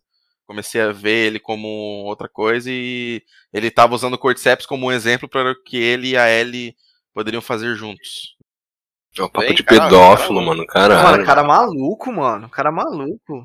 Ele usa o poder dele lá, mano. Se ele bater na menina lá, outro. A influência dele, né? Certeza que ele abusava daquela menina lá, mano. Eu acho que ele abusa É. de todo mundo lá, cara. Mas enfim, é que realmente pastor, ele tem um dom de entrar na mente das pessoas, né? É impressionante de Ele usa a fé das pessoas pra manipulá-las. Em momentos difíceis, cara. É um momento que a gente tá no meio do apocalipse. E as pessoas sem nada, buscando alguma coisa, lógico que ela vai acreditar. Exatamente, a pessoa procura conforto em alguma coisa e vê um cara que consegue falar bem e, e alienar as pessoas, entendeu? O pastor realmente tem isso. E aí é aquilo, né? O cara conseguiu o que queria, né? Com certeza ele abusava das crianças que tinham lá. Ah, certeza. né? Ele tava com os papos pra cima da Ellie, né, mano? Não, os papos de psicopata, mano, você é louco. É, mas a cena que a Ellie estraçalha ele também, aquela cena toda. É prazerosa, mano. Dá uma satisfação. Cara, que delícia. Não, quando ela picota ele todinho, cara, que atuação da Bella Ramsey ali, mano. Não, ali ela calou a boca de todo mundo que criticou ela, né? Calou, calou. Ainda, ainda vejo gente zoando, mas a maioria eu vejo, porra, calou minha boca, a menina mandou pra caralho. A menina atua pra porra, mano. E ela picotando ali o cara, nossa, que satisfação. Mano. Isso é um detalhe, né? Porque ela pergunta ah, se vai me fazer em pedacinhos, aí depois ele, quando ele quebra o dedo dela, ele fala, ah, como é que é, pedacinhos? É, né? Acho que vai ser isso mesmo. E aí ela picota ele, nossa, foda demais. E o Joe falando, meu amor. Ah, meu Deus do céu. Ah, não! Você tá maluco. Me quebrou. Quando cara, ele falou, me meu amor, ah, mano, me quebrou. Fui pro chão. Você vê o olhar que ela faz pra ele depois? Sim, mano. E você vê o estado de choque dela, né, quando ela sai do restaurante. Mano, ele nem chega a tocar nela. Você reparou que ela, antes ele tocar nela, ela já tá gritando? Ela tá em choque, Mas parça. também imagina o que ela acabou de fazer. Que a Ellie passou ali, meu Deus. A inocência dela foi pro caralho. Sim, totalmente. Aquela menininha que a gente viu nos outros episódios se foi a partir dali. Como ela fica no último episódio, nossa. E aí que as cenas das girafas é tão importante porque ela volta a ser aquela, aquela criança inocente quando vê as girafas. né? Exato, as girafas trazem de volta a inocência dela. Caralho, como esse jogo é bom. Esse jogo é maravilhoso! E a série também. Ah, mano, vai se fuder, na boa. Sério, é muito bom. Não tem como não gostar dessa série, mano. Esse jogo não tem. Cara, o Neil Druckmann é foda, né? Meu Deus, eu pago um pau desse cara. A mente desse maluco vai se fuder. Mas enfim, vamos falar agora do último episódio. Foi curtinho, isso foi triste, infelizmente. Eu queria mais, eu queria mais, queria mais, queria 20 episódios dessa porra zoeira. Não quero. Cara, um detalhe curioso é que os episódios de 40 minutos que teve, alguns aí, eu não, eu não tava acreditando quando acabou. Eu falei, caralho, já? É, mano, episódio de Dragon Ball, 20 minutos acabou. Toda vez que acabava era uma bad. Não, eu quero mais, pelo amor de Deus, mano, 40 minutos de episódio. Passou num instante, velho. E o trouxa aqui esperando cena pós-crédito. Todo, todo episódio eu tava lá no pós-crédito, esperando. Cara, poucas vezes eu, eu vi episódios passar tão rápido, mano, na minha frente. Tava bom demais. Bom cara. demais. Quando, é, quando é bom, passa rápido. Cara, essa temporada passou voando, mano. Passou. Caraca, esse dia você tava falando, nossa, só em 2023. Já chegou e já acabou. Já chegou e já acabou, Olha né? o podcast aqui pra vocês. Foi um episódio curtinho, mas foi um episódio maravilhoso. Adorei. Pra começar, que é, o episódio começa com a, a mãe da Ellie, né? Que é interpretada pela Ashley Johnson, que é a atriz que fez a, a Ellie no jogo. Ah, mostra ali ela dando a luz. Um ponto interessante é, novamente, eles modificando e agregando mais ainda pra história, porque no jogo a gente não sabe até hoje como que a Ellie é imune, por que ela ser imune. E aqui na série eles deram uma explicação. Quando o infectado mordeu a mãe da Ellie e ela cortou rapidamente o cordão umbilical, e o que acontece? O fungo, ele entrou na Ellie, mas ele meio que ele se engana, né? Ele, ele acha que tá dominando ela, mas não tá. Alguma coisa assim, né? Ele não chega no cérebro dela, de fato. Vírus acha que, Ela- tipo, ela- já tá infectando ela, né? Exatamente. Ele acha que já tá infectado. É, é, mano, muito inteligente, né? Foi uma explicação muito inteligente. Eu achei. Mas um negócio, então a gente consegue criar mais L's. Aí a série tá me falando isso. Então, Não, a série tá falando que não dá pra. é, que foi uma cagada, né? Que aconteceu. É, com certeza, foi uma cagada. pra ter um filho, deixar o bicho morder e se cortar o corda umbilical. Outra L, pronto. É, mas não dá pra fazer vacina. Provavelmente a Ellie ia morrer na cirurgia e não ia trazer vacina. Porque o que acontece com a Ellie é basicamente o fungo sendo enganado. Não é necessariamente um, um sangue divino. Pra acontecer, outros como a Ellie tem que passar pela mesma situação que ela passou. Até porque vacina é aquilo que a gente fala pra vírus, entendeu? Não é pra fungo. O que acontece ali, que aí confirmam, é que caso eles consigam fazer uma vacina, entre aspas, aqui, ia ser usado apenas naquelas pessoas que, que tinham recém sido infectadas, na minha opinião. Não aquelas que já estavam, tipo, um instalador. Você não vai pegar um instalador e aplicar o negócio. Eu imagino a, a cura pro apocalipse do The Last of Us na galera que tá viva. Injetar a vacina neles. Quem morreu já era, não vai voltar à vida, né, mano? Tá doido? Exatamente. E detalhe que a, a- o lugar que a Ashley Johnson tá é a fazenda da Dina e da Ellie, né? É igualzinho. Não, na verdade não é a Fazenda, mas é uma referência à Fazenda. Mas é igualzinho, mano. É igualzinho. É uma referência. Na terceira temporada, eles vão voltar, a Ellie e a Dina vão pra fazenda aí. Vai ter aquela ligação, tipo assim, a Ellie não vai saber, né? Mas a gente vai saber, ah, foi aí nessa fazenda que a Ellie nasceu e ela tá aí na fazenda agora. Mas quem que vai contar isso aí pra ela? Não, não vai contar. Tô é, falando que ela não vai saber, a gente vai saber. Ela não. Ah, mas aí é uma cagada É. fudida, é uma forçação do caralho. Exatamente a mesma fazenda que a Ellie nasceu. Ah, não. Ah, sei lá, não sei. Mas você acha que eles não vão na fazenda? Ah, ela vai achar até o cordão umbilical dela lá na, na nela. Então, vai ter fazenda. Só se eles fizerem outra, né? Vai ter, com certeza, mas não vai ser aquela. Ah, não E detalhe, é, outra mudança que eu achei que ficou maravilhosa na- na série comparada ao jogo. Por quê? No jogo, a Ellie vai morar numa fazenda só por ir. É um diálogo entre ela e a Dina lá em Seattle, onde elas estão andando de cavalo, que elas falam, ah, mano, o que, que você quer fazer, Dina? Quero ir pra uma fazenda, quero morar numa fazenda. Aí a Ellie questiona, ah, pra quê? Pra criar ovelha? Vaca? Ela fala assim. Na série não, na série a Ellie pergunta pro Joe o que, que ele gostaria de fazer. Inclusive ela pergunta é, o que, que ele gostaria de fazer se a cura der certo. Aí ele fala, ah, eu iria pra uma fazenda, criar ovelha, porque elas são quietinhas, são obedientes, né? E aí a Ellie complementa falando que queria ir pra Lua, que é um bagulho que a gente vai ver lá no The Last 2. Guardem essa informação, que é um puta de um flashback que a gente tem lá na frente. Maravilhoso, já, tem, já foi plantado aqui no The Last 1, na série. E aí o que acontece? Ela, quando ela for pra fazenda, com certeza o Joe já vai estar lá morto, vai ser pra manter a memória dele intacta, vai ser pra fazer uma homenagem a ele, porque ele queria morar numa fazenda e hoje ela tá numa fazenda mantendo, é, homenageando ele. Então vocês conseguem perceber como fez mais sentido a Ellie ir pra fazenda agora? É, não tinha pensado por esse lado. Seguindo essa lógica, eles também vão ter que achar um jeito de desfazer essa memória, porque a graça do final do The Last 2 é que ela perde qualquer tipo de contato com o jogo. Os dedos que ela perdeu quando tava enfrentando a Abby pela última vez, ela não consegue mais tocar violão, que foi a única, Mas ela vai perder, coisa. cara. Ela vai perder quando ela volta pra fazenda, a Dina não tá lá, então ela vai embora. É, tem, é verdade, tem isso também. Os animais não estão lá mais também. Tá tudo abandonado. complementando com o que você havia dito de que você acha que a Ellie teria aceitado, né, morrer pela cura, né? O que fortalece mais ainda a decisão da Ellie de que realmente ela aceitaria morrer é quando ela tá perguntando justamente pro Joe o que, que ele gostaria de fazer se o antídoto, né, a vacina fosse dar certo. Ele falou que ele queria ir pra uma fazenda, enfim. Então ela falou, isso tem que funcionar. Então, tipo assim, ela daria a vida dela pra salvar o mundo. A Ellie faria isso. O Joe tirou realmente essa escolha dela. Joe não fez nada de errado, minha, minha opinião. Joe nunca fez nada de errado. É, o pessoal argumenta que, tipo, ah, o Joey não deu escolha pra ele. Ah, mas pra ele também não deram escolha. Já pegaram a menina, botaram na cirurgia e tal.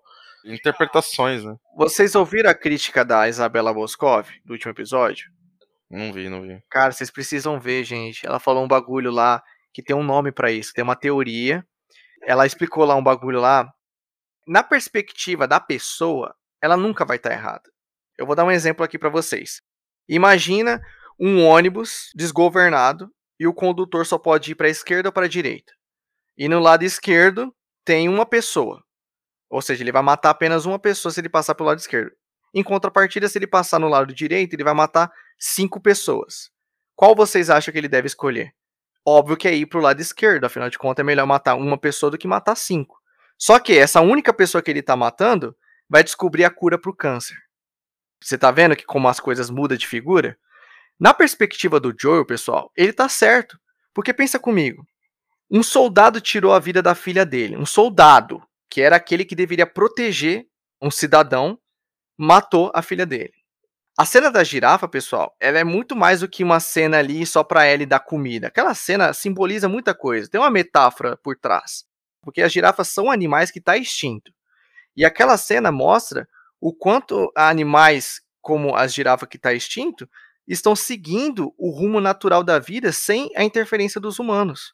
Você consegue perceber que em todos os cenários, os humanos são um problema. E como a natureza flui sem os humanos, né? Exato, a natureza flui sem interferência da raça humana.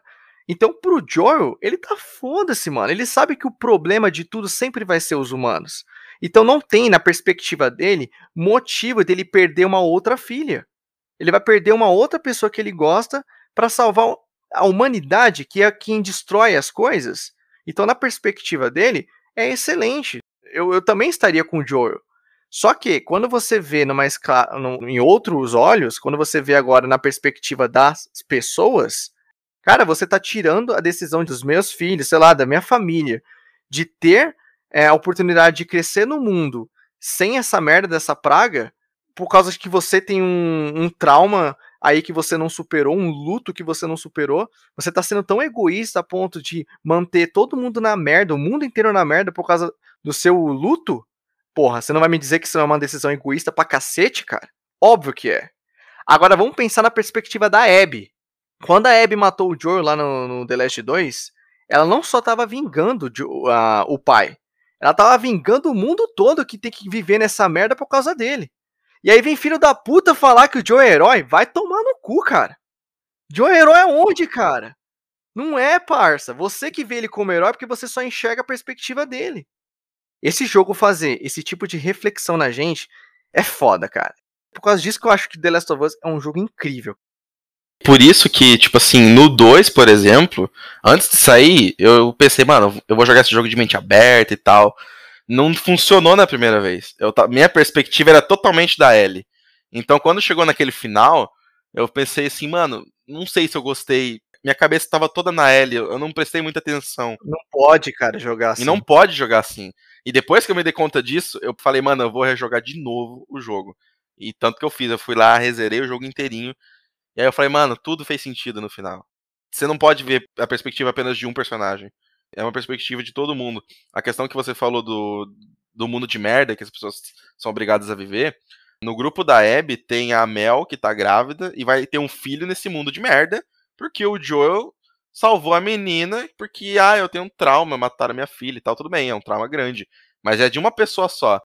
Você tá colocando a vida de milhões, cara, de, de, de, de muita gente. É, exatamente, é. de muita gente por causa do seu trauma. Então, tipo assim, a, a, a ideologia, a, as perspectivas, você não tem como dizer, ah, você tá errado, você tá certo. Não tem certo e errado. É questão de perspectiva, sabe?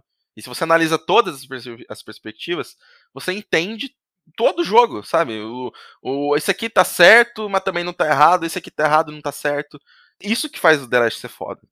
E The Last mostra pra gente como as suas atitudes têm consequência é óbvio que o que o Joel fez não ia ficar de boa. Não, vamos lá. Se ficasse de boa, não ia ter The Last 2. Tudo bem que não precisava ter The Last 2. Eu acho que o final do The Last 1 é impecável. Daria muito bem para ter um final ali interpretativo, como foi, e não ter segundo. Mas eles fizeram o segundo e foi excelente o The Last 2, porque ele justamente trouxe essa questão de consequência. Então o Joel matou o pai da Abby e isso não ficou barato. Ela foi se vingar. Só que detalhe, as pessoas na época rotularam a Abby como a vilã da história porque ela matou o Joel, ó, oh, nossa, porque ele, ela matou o herói e automaticamente ela é vilã. Mano, para começar com o seguinte, em cenário apocalíptico não existe herói e vilão. Sobrevivência do mais forte, cara. Entende? Simples assim. O Joel fez o que fez, as merdas que ele fez no passado pra sobreviver. Depois que a Abby matou o Joel, cara, ela seguiu com a vida dela. Porque ela concluiu o que ela queria. Só que o que aconteceu? A Ellie, em busca de vingança, foi lá e matou um por um do grupo dela. Qual foi a consequência que a Abby teve para ter matado o Joel? Todos os amigos morrer. Todos os amigos, o amor da vida dela morreu. A motivação dela depois é o leve, né? Que aí a gente entra de novo na questão de, de que, tipo assim, cara, o jogo enganou, me enganou na primeira vez que eu joguei. Como acho que enganou muita gente. E a questão da perspectiva que a gente tanto tá falando é justamente que no jogo você tem como contar essa história de uma maneira mais impactante. Isso também me, me preocupa um pouco, depois a gente vai falar nas teorias, de como eles podem adaptar a parte 2. Porque quando você joga, você tá na pele do personagem. Muito mais do que quando você tá num, num filme ou numa série. Então, quando a gente joga com a Abby e vai enfrentar a Ellie, tem um aspecto emocional gigantesco ali, porque, porra, eu não quero matar a Ellie. Você segura o controle com mais firmeza. Exato, você segura o controle, tipo assim, mano. É uma questão de perspectiva tão foda que o jogo te colocou para jogar contra a personagem que você tem mais apego, porque a Ellie tá desde o primeiro jogo. Tem esse aspecto emocional, mas o jogo entra na sua cabeça, parça. Esse jogo é incrível, cara. Eu tenho certeza que muita gente odiou jogar com a Abby contra ela e tal, mas faz parte da experiência, parça toda a experiência em questões de perspectiva que a gente tá falando. Cara, eu me sinto um rato de laboratório jogando The Last of Us. Eu sinto que eu sou um experimento, cara. Total. Saca? Esse jogo entra na nossa cabeça, esse jogo manipula a gente, parça. Por isso que eu acho o parte 2 muito melhor que o, que o primeiro. É, é que as histórias são diferentes, mas assim, eu acho que os dois se completam, mas em termos de sentimento, o dois é muito mais uma emoção de sentimentos, tá ligado? Entrei mais em choque com um 2 do que um. E a violência colabora, né? Mas vamos lá, retomando pra série, voltando a falar do último episódio, então, cara, aquela cena da girafa, ela precisava existir porque ela é muito importante, como eu citei. A cena da girafa e a cena da Ellie falando da Playboy lá, precisava existir, são cenas memoráveis, mas a da girafa em particular, ela precisa muito existir porque ela tem uma metáfora por trás. E falando dessa cena mai- mais detalhadamente, foi uma girafa de verdade. É, parça. Eu achei que era CG, Eu também mas achei. é só o fundo que é CG. A girafa era de verdade. Você vê que realmente a, a HBO, né, mano? É outro nível, parado. Quando a produção é feita pela HBO, me dá um alívio. Porque os caras investem. Quanto você precisa? Você precisa de um bilhão? Toque o cheque. Vai lá. Galera tava em massa agora. É, HBO, pelo amor de Deus, pega Resident Evil pra adaptar, por favor. É. A galera é preocupada também que, que a série do Horizon vai ser pela Netflix, né? É, não, Vai ser uma merda. vai ser triste. Essa vai ser foda mesmo. Essa aí já tô até. Horizon tem uma história foda também, uma história massa. A Netflix vai Vai estragar. ser uma lacração. Eu quero ver a produção, fazer aquelas máquinas. Não vai, vai ser um CGzão aí que você vai ter. Mas enfim, foi um episódio maravilhoso. O diálogo que teve, cara, eu tava falando pro Kamikaze, foi um diálogo poderoso. Onde a Ellie fala que ah, o tempo cura todas as feridas e o Joe olha pra ela e fala: Não foi o tempo que curou. Ela responde ele no olhar. Cara, que cena. Tomar no cu. Nossa senhora. Isso foi bem depois ele revelar pra ela que tentou se suicidar. Puta que pariu. É, vamos lá. Outra ressalva aqui que eu tenho é que nesse trecho do jogo a gente tem um momento onde a Ellie quase morre afogada. Eu acho esse trecho muito importante no jogo e eu acho que deveria ter tido. Eu entendo que eles tentaram apertar mais, né? E, enfim. Eu entendo eles terem tirado, porque a gente vai teorizar a segunda temporada aqui. Eu quero acreditar que eles tiraram justamente para trazer na segunda temporada. Mas eu acho extremamente importante ter uma cena da Ellie quase morrendo afogada. Porque isso vai servir pro Joel ensinar ela a nadar. Eu falei no podcast do The Last 2, no nosso episódio piloto aqui do Observatório Geek, que quando a Ellie pulou na água e tava nadando, eu já comecei a escorrer a lágrima assim, ó. Começou. Começou meus olhos suar. Quando a Ellie pulou na água e tava nadando. Porque era um negócio que ela não sabia. Tudo bem que a série até cita lá no episódio 2, né? Mas eu acho que deveria ter tido uma cena. Mas eu vou passar o pano, por quê? Porque a gente vai teorizar daqui a pouco a segunda temporada e a gente vai entrar mais a fundo nessa questão. Essa cena daquela que ela se afoga vem logo depois de uma sequência de ação com o infectado, né? E aí entra naquela coisa, tipo, não vamos mostrar muita ação. Não, tudo bem, mas pelo menos uma cena, sei lá, deles passando por um rio, uma tábua, sei lá, alguma coisa, ela caindo e o Joe tendo que Ah, entrar no- poderia. No, rio. pra- Poderia, mas é, calma, eu passo o pano, relaxa. É que não, no jogo é um diálogo em que ela fala, ah, isso aqui, isso é uma coisa que você pode me ensinar depois. Porque ele já tinha falado do violão pra ela e ela fala, ah, você pode me ensinar depois. Aí o Joe, o quê? Ah, nadar, porque eu não sei nadar, não sei o quê. Enfim, podiam ter feito esse diálogo também com ela, uma ceninha ali. Exato. Dava pra ter feito. Mas eu acho que vão fazer depois.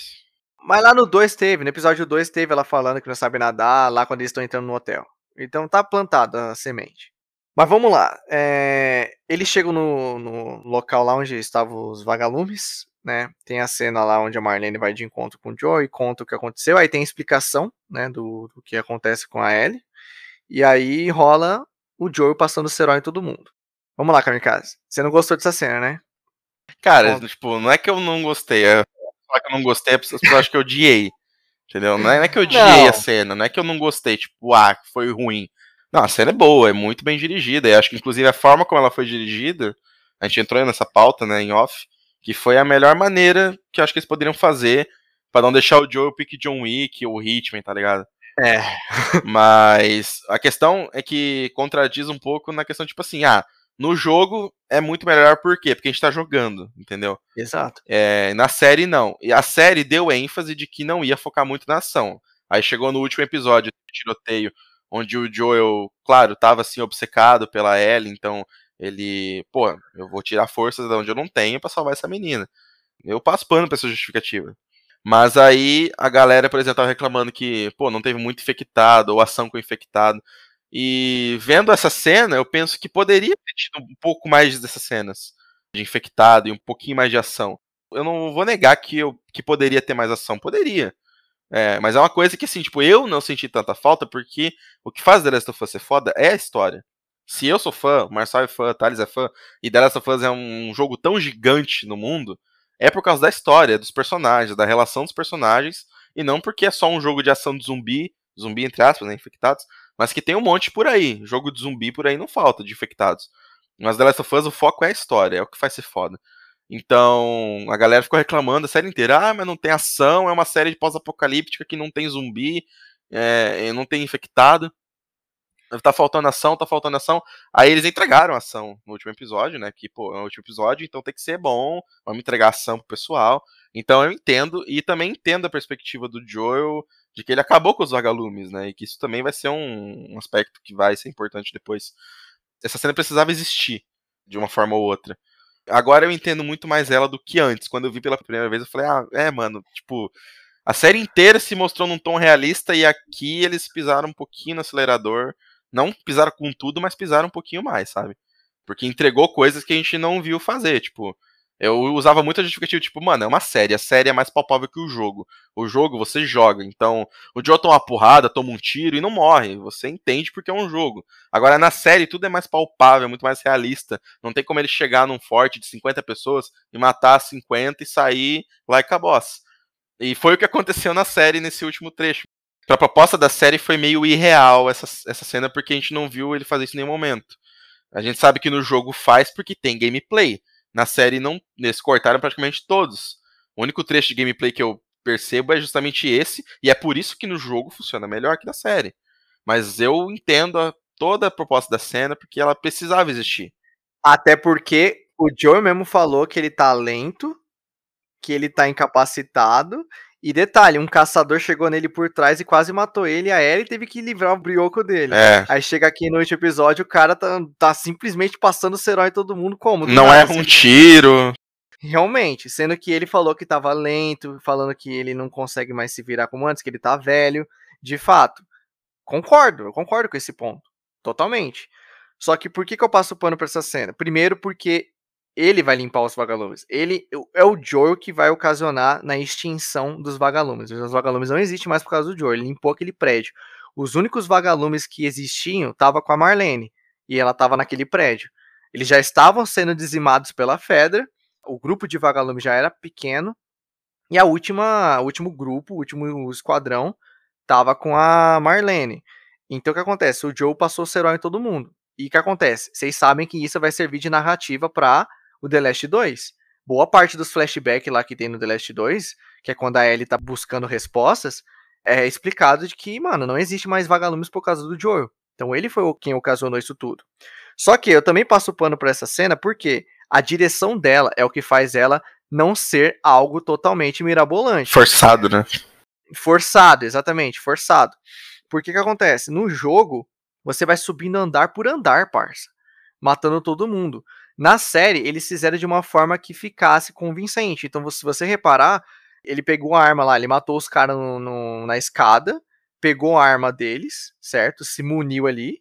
E aí, depois, quando ele foi avançando nos andares, a câmera tava ali alternando entre os pés dele, mostrando ele caminhando, a trilha de fundo, o barulho dos tiros bem baixo, e aí a câmera focando no rosto dele, focando nele recarregando para mostrar que as munição dele não é ilimitada, para dar um pouquinho de sentido também.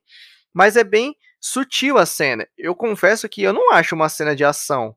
Se eu fosse dizer que The Last of Us é uma série de ação e tivesse uma cena como essa, eu ia falar: "Meu Deus, tá fraco, hein? Vamos melhorar. Vamos melhorar porque tá fraco". Essa seria a minha resposta. Então eu acho que para proposta para não ficar algo forçado também, para a própria proposta da série de ser mais realista, eu acho que para a solução que tinha, a melhor foi a que foi para a série. Porque na minha visão, tinha duas alternativas.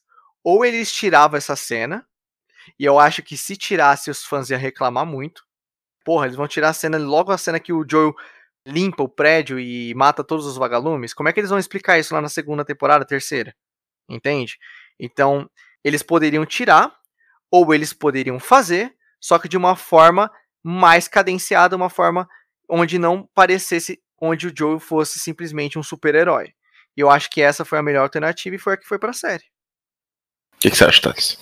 Eu não, não sei dizer, realmente. Não sou capaz de opinar. Não sou capaz de opinar. Ai, ai. Não, eu entendo. Eu, eu tô ligado. Tipo, precisava existir essa cena e. Porra, tem que fazer. Tem que fazer. E aí, ó, vamos lá. Pensa numa coisa, Kamikaze. Precisa ter essa cena, porque o Joe precisa acabar com os vagalumes.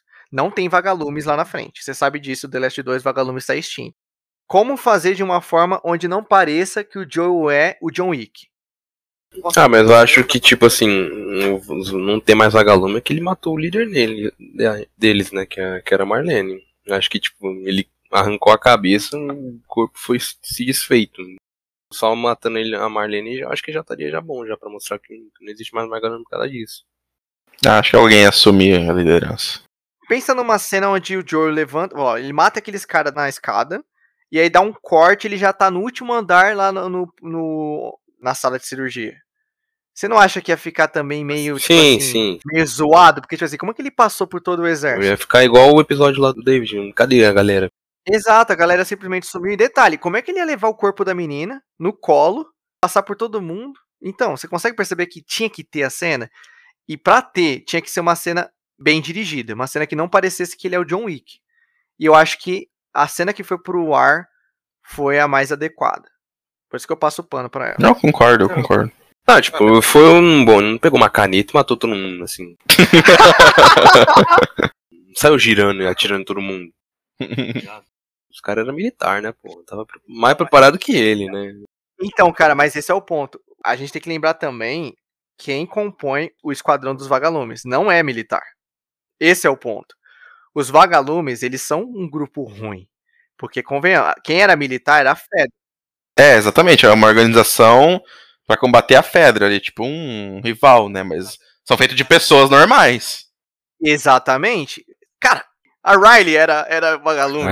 É, mas foi- é verdade, né? Se pá, ela estaria no. Se tivesse, estaria naquele hospital ali defendendo. É, exatamente. E muita gente defende a causa sem saber qual é a verdadeira causa. Gente que. Por exemplo, a, a Riley.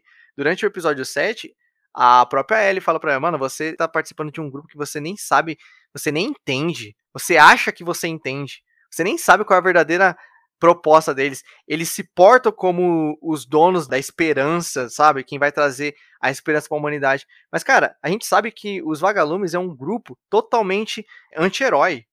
É aquele grupo que a causa deles é pelo bem da humanidade. Mas, mano, eles passam o ser herói todo mundo. Eles fazem um monte de merda pra chegar nessa causa deles, entendeu? E o que acontece? O grupo que compõe os vagalumes, né? As pessoas que compõem os vagalumes são pessoas normais, civis. Cê, mano, vocês não lembram que no episódio 1, o Joe tá num beco esperando a Tess terminar de conversar. Do nada chega um cara e fala: ah, então, se você quiser procurar a luz, é, estiver na escuridão e quiser procurar a luz. Ou seja, um cara, um minion, um mero civil aleatório, procurando pessoas aleatórias no meio da, da, da- É. da zona de quarentena para compor o time, porque o, o grupo tá pequeno, o grupo tá sendo dizimado pela Fedra. Já a Fedra não. A Fedra é composta por militares. Quem que fala do, do Che Guevara? A Marlene? A Tess. Ela chama a Marlene de Che Guevara, né? Tipo isso, o Che Guevara dando uma arma pra estudante pra combater o governo. A Che Guevara de Boston.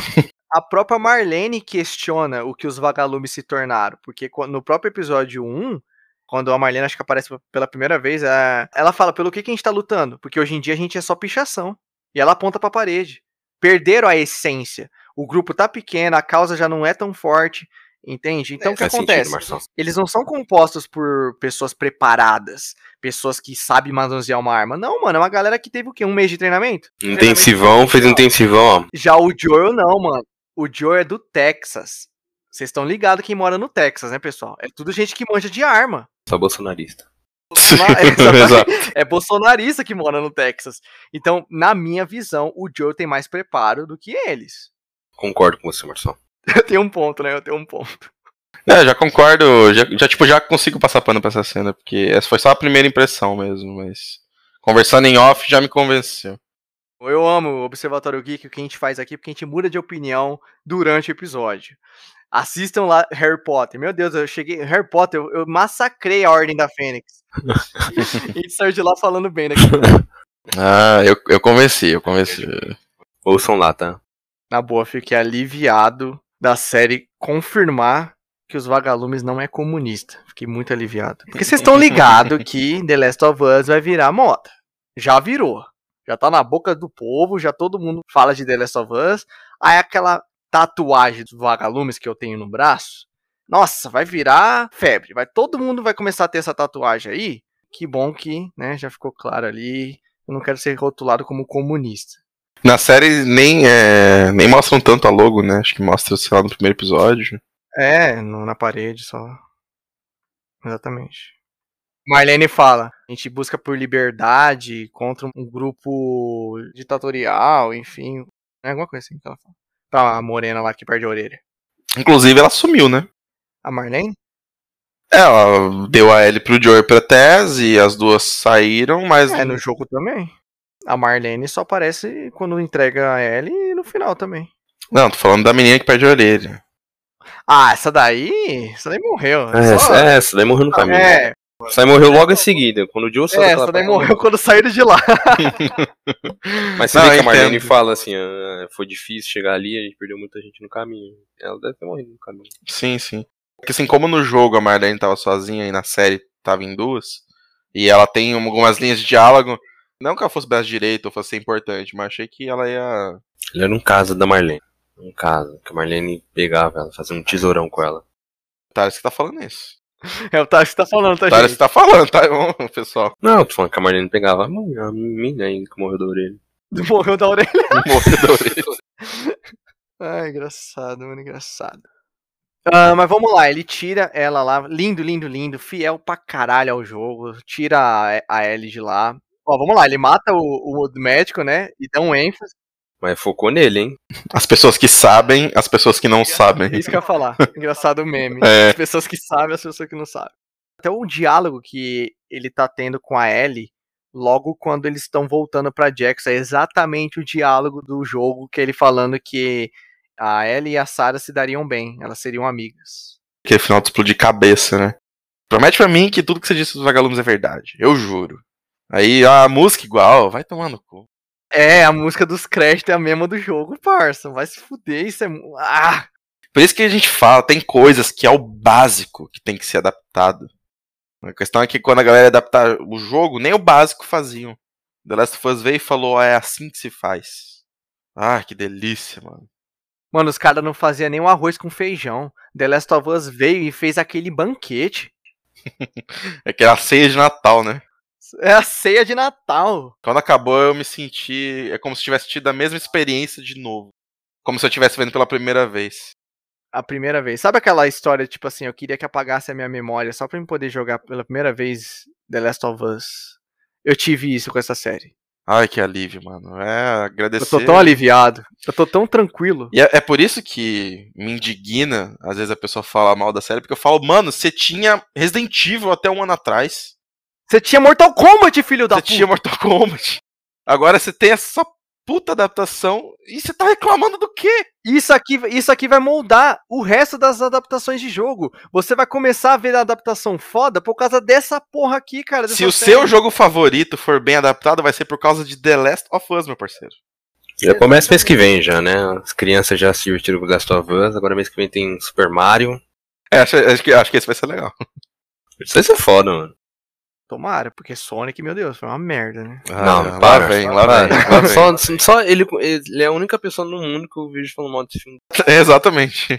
Sonic é uma bosta, cara. O que salva Sonic é o Jim Carrey. Todo mundo gosta desse filme, só o Marçal que é hater. Acho uma bosta esse filme. Enfim, aprendam a adaptar jogo, como The Last of Us fez. E aqui, diferente da Ubisoft, né, que supervisionou, entre mil aspas, a produção do Assassin's Creed, aqui dá pra sentir que o Neil Druckmann realmente entrou de cabeça, junto com o Craig Dirigiu, né, um bagulho. É, dirigiu o episódio, entendeu? A Ubisoft mandou o faxineiro lá, ó. Dá, um- dá uma olhada lá pra ver como que tá. A Ubisoft mandou, é, mandou o cara do ar-condicionado, ó, dá uma olhada lá.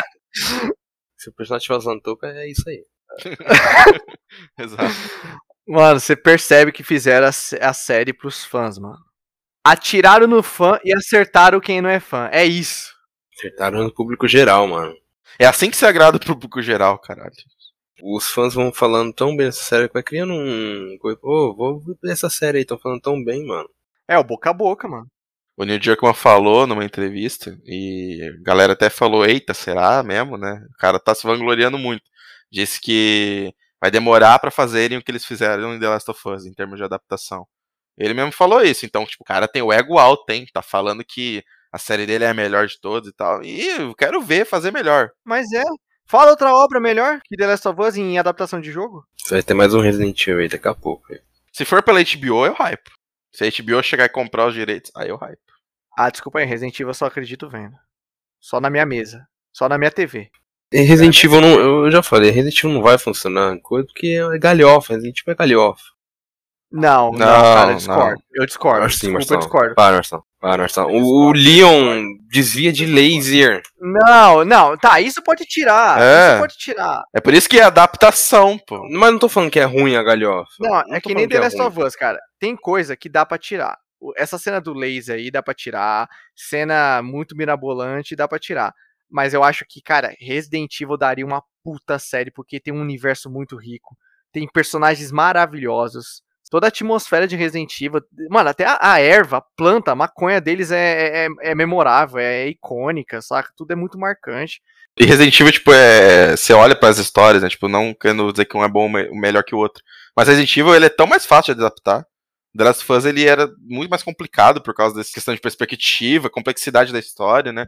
O Resident Evil, ele é, tipo, não é, nunca nada é muito fácil, mas é tão difícil pegar a história do primeiro jogo, dar uma adaptada ali, tipo, não precisa, não é pra fazer igual, gente.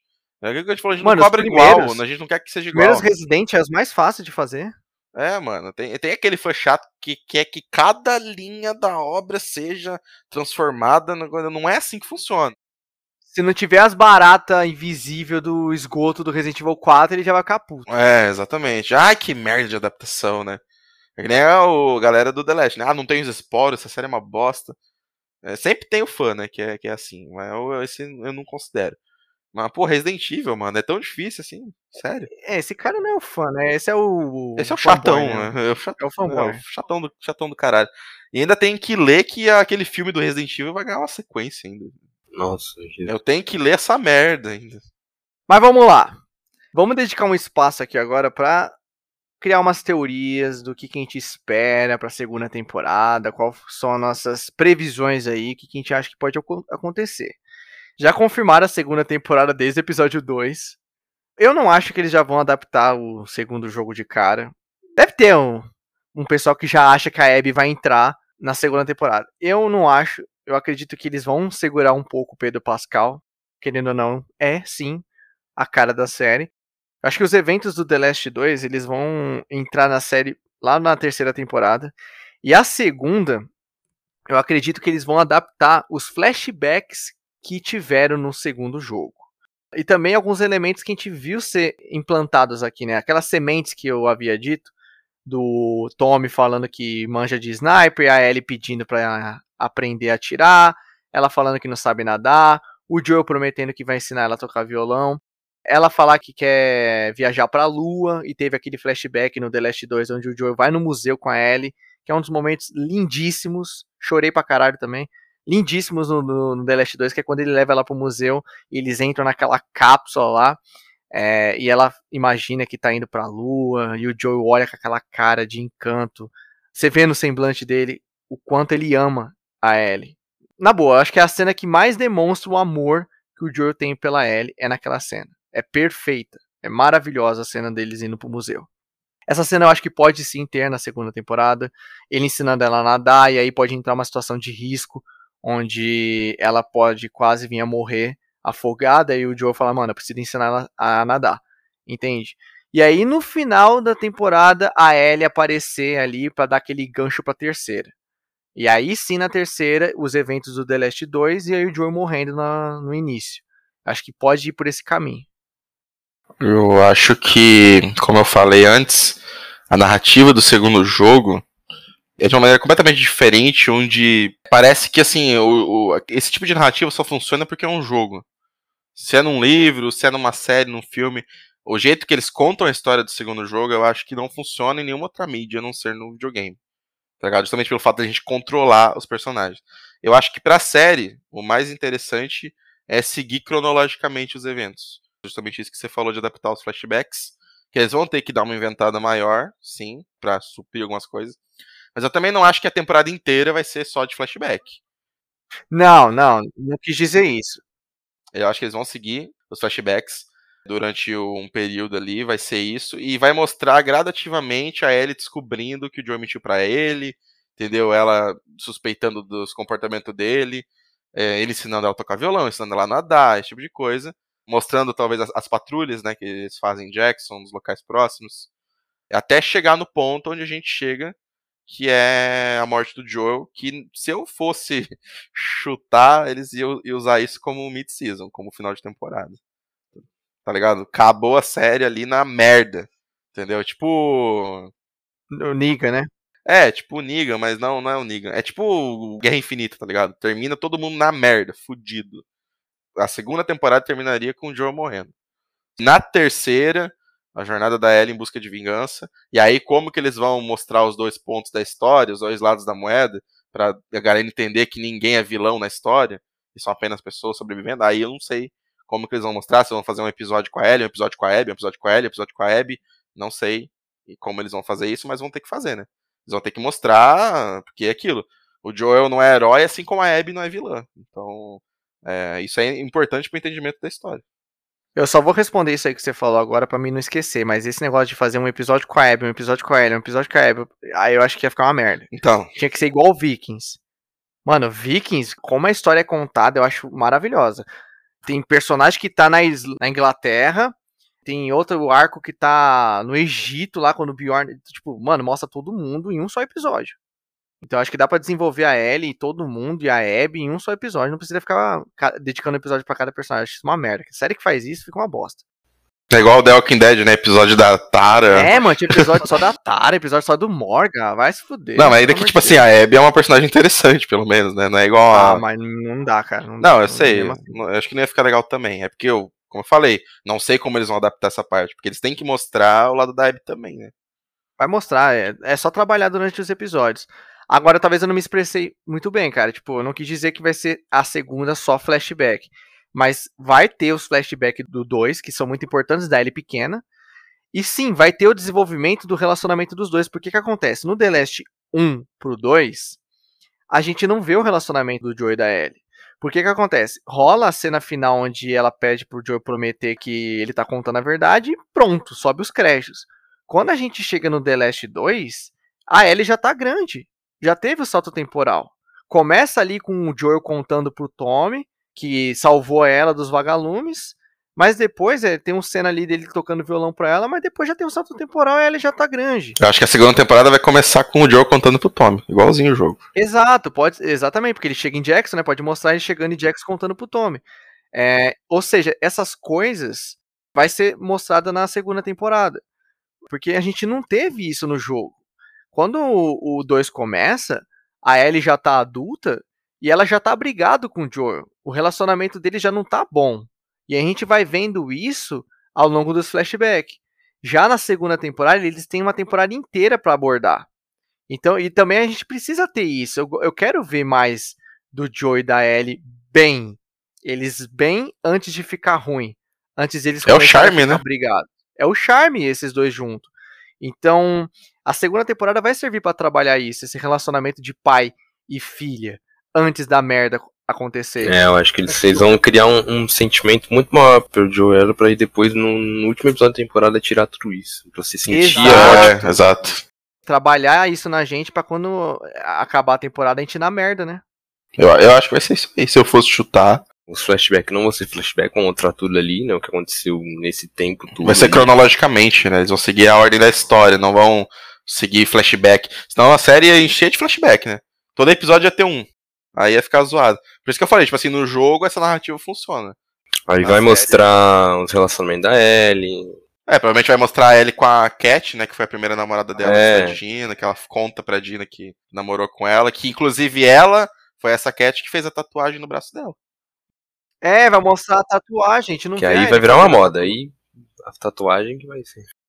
Nossa, eu preciso fazer antes. É, eu vou ter que fazer essa antes também. Eu me, eu me recuso a fim, gente falar que a minha tatuagem é por causa da série. Meu Deus, eu vou ficar tão ofendido. Ai, você fez por causa da série? Ai, que lindo.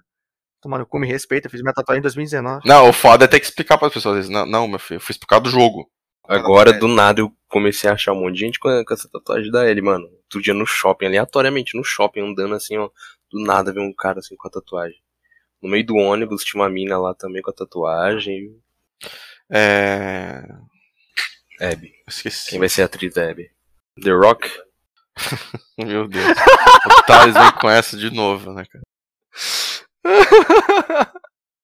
a Gina Carano lá do Mandalorian, né, que fez a Velozes. O maluco tava falando daquela lutadora. Como que é o nome daquela lutadora lá? Rose. Aquela que teve o rumor de que é isso Que é. fez Velozes Furiosos. É, todas fazem Velozes e Furiosos. Ah, aquela do 7 lá. Aquela gigante. Chama o Dave Bautista pra fazer. Que luta com a. Com a. Caralho, Michelle Rodrigues lá, esqueci o nome da. da Eu sei quem personagem. é. É no Velozes 7. É, ela aparece no Mercenários 3 também, né? Deu uma moda aí de Tem uma atriz que ele. que surgiu os rumores aí de que ela ia ser a Abby. Eu sei qual que é. Não, aquela lá que você mandou foto lá no, no grupo é, é bem parecida. É bem parecida, bem parecida. E ela tem corpo também. Gente, gente, não é a aparência que conta nessa série. A gente sabe. Ah, então tá? vamos pegar o The Rock, então. Não, mas The Rock é mau ator. Pode colocar o The Rock, ele não parece nada com a Abby. O problema do The Rock é. Só, ele só tem carisma, só. Exatamente. A mina tem que ser bombada, mano. Tipo assim, tem que ser. é muito mais fácil chamar uma atriz foda e pedir pra ela malhar pesada aí, pegar um nutricionista bom, É, um treinador é. bom e levantar um shape, do que ficar chamando essas minas que já tem shape que não atua porra nenhuma. Exatamente, eu também acho. Vai ser difícil, né? Vai ser um desafio, tem que, tem que escalar já agora. Ó, a gente vai escalar daqui três anos. Você vai treinar, você vai ficar gigante. Só numa eventual terceira temporada daqui, sei lá, mano, 5, 6 anos. Se bem que eu acho que eles vão gravar as, as duas temporadas de uma vez só, hein?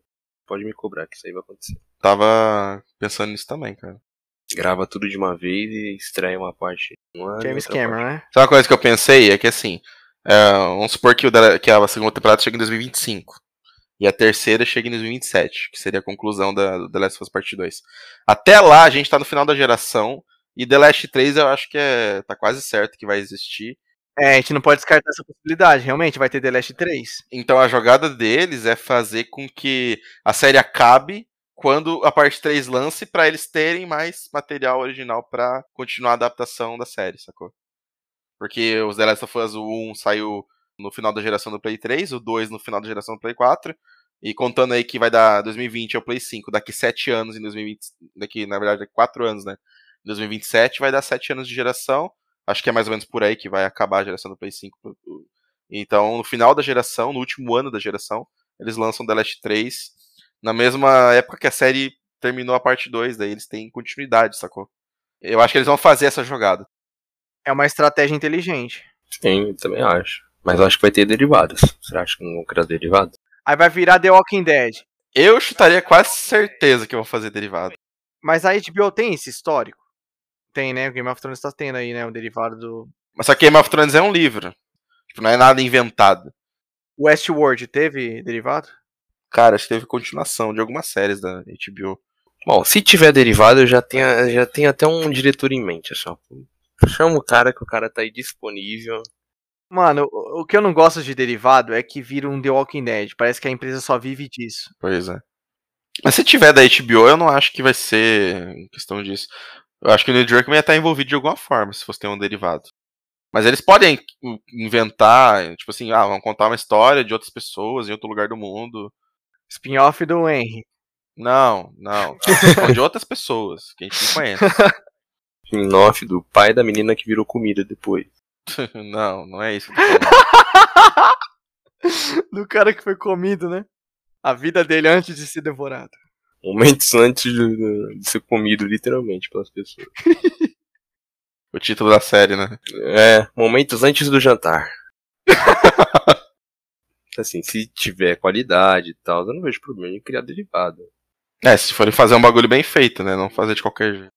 Esse é o problema, nunca é bem feito um spin-off. É, e do nada começar, vamos fazer um MCU de, de The Last of Us. É, esse é meu medo. Vai ter desenho mostrando tal coisa, vai ter série desse personagem aqui, Quadrinho, ah. vai ter quadrinho, você vai ter que acompanhar tudo isso aí. hum, Tipo assim, tem que ter alguém que pense tudo isso, né? Mas o Neil Druckmann é um cara inteligente, ele não ia deixar fazer isso, acho. Então, né, ô Kamikaze, o problema é que é o seguinte, o Kevin Feige também era inteligente lá em 2008, no início de tudo, ele também só avisava, só que chega uma hora que a ganância, né, tá dando dinheiro, uma hora o cara se corrompe, né? Kevin Feige é o maior exemplo, ele fazia por amor, hoje eu acho que ele faz por dinheiro, mano. Não, que chega um momento que homem, até Homem-Formiga tá dando um bilhão, faz de tudo, sabe? Mas o Kevin Feige, ele cuida de um universo da Marvel onde tem milhões e milhões e Tá, milhões cara, de mas histórias. o, o que o Thales tá falando aí, o The Last of Us pode virar um universo. Não, pode, pode. Ó, The Walking Dead, por exemplo, The Walking Dead virou um universo. Tem Sim. quatro ou cinco séries, cara, de The Walking Dead Tem, atualmente. sei tudo. Virou um universo, o universo do The Walking Dead. Filme, vai ter filme também. Só que não tem planejamento, essa é a diferença. Pois é. Estou falando, se tiver um spin-off com planejamento, uma história legal, até ficar bom não tem problema. Mano, se, se ficar bom, não tem problema. Eu só espero que o Neil Druckmann não se venda. Não, acho que não. cara. É que é igual o Robert Kirkman, né? Começa a fazer spin-off, aí começa a dar dinheiro, aí começa a ficar uma caca. Aí termina com a principal, que foi o que o The Walking Dead fez. The Walking Dead terminou com a série principal, mas agora tem série do Daryl, tem série da Meg, tem série do Fear The Walking Dead, tem série do... Do Rick. Vai ter filme, ah, toma no cu. Eu acho que isso não vai acontecer, não. Eu acho. Tomara que não. Acho que sim, se tiver, acho que vai ser um derivado só. Eu ter- confio, na- eu confio na HBO, sabe por quê? Porque a HBO não precisa disso. Ela tem várias séries fodas. Já a MC não, a MC só tem The Walking Dead. pois é, exatamente. Né? Tinha Breaking Bad antes, mas aí Breaking Bad acabou, né? E não é nem da, da HBO, cara, é um bagulho da Sony que fazem aí. Sony distribuiu as- os jogos dela pra. Tem a Netflix, vai fazer o Horizon, tem o Amazon, vai fazer o God of War. Ela distribuiu aleatório, né? Parece que fez sorteio. Ah, dessa fãs vai pra HBO. God of War vai pra Prime Video. Devia ter fechado um contrato com uma só, mano. Eu também acho. Pra Netflix, parceiro. Ela não é a rainha dos exclusivos, né? Faz exclusivo também de stream, caralho. Só vai ter na HBO. Engraçado é, tipo assim, ah, The Last of Us, quem dá mais pelos direitos? HBO, tá ligado? Leilão. God of War, quem dá mais? Mas enfim, pessoal. Falamos aqui, acho que tudo, né? A respeito do que a gente achou da série. É um episódio que eu estou muito, muito feliz de ter gravado pra vocês. Foi uma satisfação estar aqui com vocês comentando sobre o jogo que eu amo tanto. E agora essa série que eu amo tanto. É uma satisfação realmente enorme. Essas são nossas teorias aí para a segunda temporada. É, agora o caminho é longo, a espera é grande. Somente em 2025 a gente vai ter aí a segunda temporada. Teremos que aguardar. Teremos que ir, moço. Parece um maluco do Resident Evil 4 lá. O cara virou um ganado aqui. Inclusive, Resident Evil 4 Remake tá vindo com tudo aí. hein? Vamos, ó, a gente vai jogar e vai gravar podcast também pra vocês, hein? Mas é isso, pessoal. É, não esqueçam de seguir a gente nas redes sociais, o nosso Instagram, Observatório Geekcast, e o nosso Twitter, Observatório GK. Digam lá pra gente o que, que vocês acharam dessa série, se atendeu às expectativas, se vocês gostaram. Tamo junto, pessoal. Até breve. Falou, galera, tamo junto, até o próximo podcast, é nóis. Falou, galera. Tamo junto. É nóis. Até a próxima. Se estiver perdido na escuridão, Procure a luz. Procure a luz. ah, ficou foda, hein? Inclusive, a curiosidade, o primeiro episódio é o título Se Estivesse Perdido na Escuridão, e o último episódio é Procure a Luz. É isso mesmo? É? É. É? Caralho. Eu tô falando, The Last of Us é detalhe. Caralho. É, eu amo esse jogo, vai tomar no cu. Vai tomar no cu, mano. Puta que pariu, que jogo bom, que série boa. Ah, vai se fuder, tchau. Tchau, pessoal.